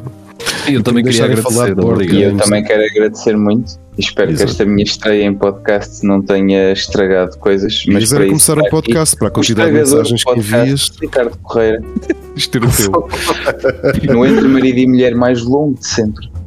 Olha, só para avisar, o King Wiseman que recebeste um, acabaste de ganhar um, um seguidor no, na Twitch. Ainda por cima, ainda por cima streamas à tarde, é uma boa altura para eu estar aqui às vezes a trabalhar e, e ter-te como companhia. Sim, Epá, olha, ver eu, coisas. eu também faço, faço isso uh, várias, várias vezes quando tenho hipóteses no, no meu trabalho, quando, quando a coisa está mais soft. Uh, consigo passar por lá e de vez em quando estou lá a E lixar-me os vossos, não é? Lixar-me os vossos sim. também. Fazer aquelas coisas, sabes que é assim, depois tu começas a ganhar pontos de canal e depois podes fazer coisas como, por exemplo, ah, ele está num boss lixado. E agora toma lá, gastas os pontos do canal e diz assim: agora vai jogar um minuto, por exemplo, sem uma mão. Sem Ou- disparar. Sem disparar. Cinco Num minutos sem é um disparar. First person shooter. Exato. É espetacular. É maravilhoso. É para isso que eu lá estou, no fundo. É para sofrer. E pronto, olha, mais uma vez, muito obrigado a todos por, você, por estarem aqui con, connosco. Obrigado a vocês e já agora deixem comentários se quiserem eh, falar também um pouco das vossas experiências. Revelem-nos o, no- o vosso uh, top 3 de, de jogos que, que, jogaram este ano uh, para nós também uh, podermos partilhar dessas experiências, das vossas experiências e, e, saber se concordam, se concordam que efetivamente Elden Ring é o, o, o, grande, o grande jogo do ano. Já agora, jogos retros também se concordam que o Wolf 3D é de facto o melhor jogo de 1992. É uma decisão difícil, tem, tem jogos muito bons e se, se, se jogam jogos de tabuleiro, comentem também quais são os vossos jogos preferidos. Uh, podem não ser apenas os jogos que jogaram este ano, mas quais são os vossos jogos favoritos, porque é sempre também um interesse nosso e, e servirá para uh, aumentar a nossa coleção possivelmente. Muito obrigado mais uma vez a todos e obrigado. até daqui uh, um, um mês. mês, já em ano novo. Obrigado, bom ano e boas, boas festas. festas. Exatamente, obrigada.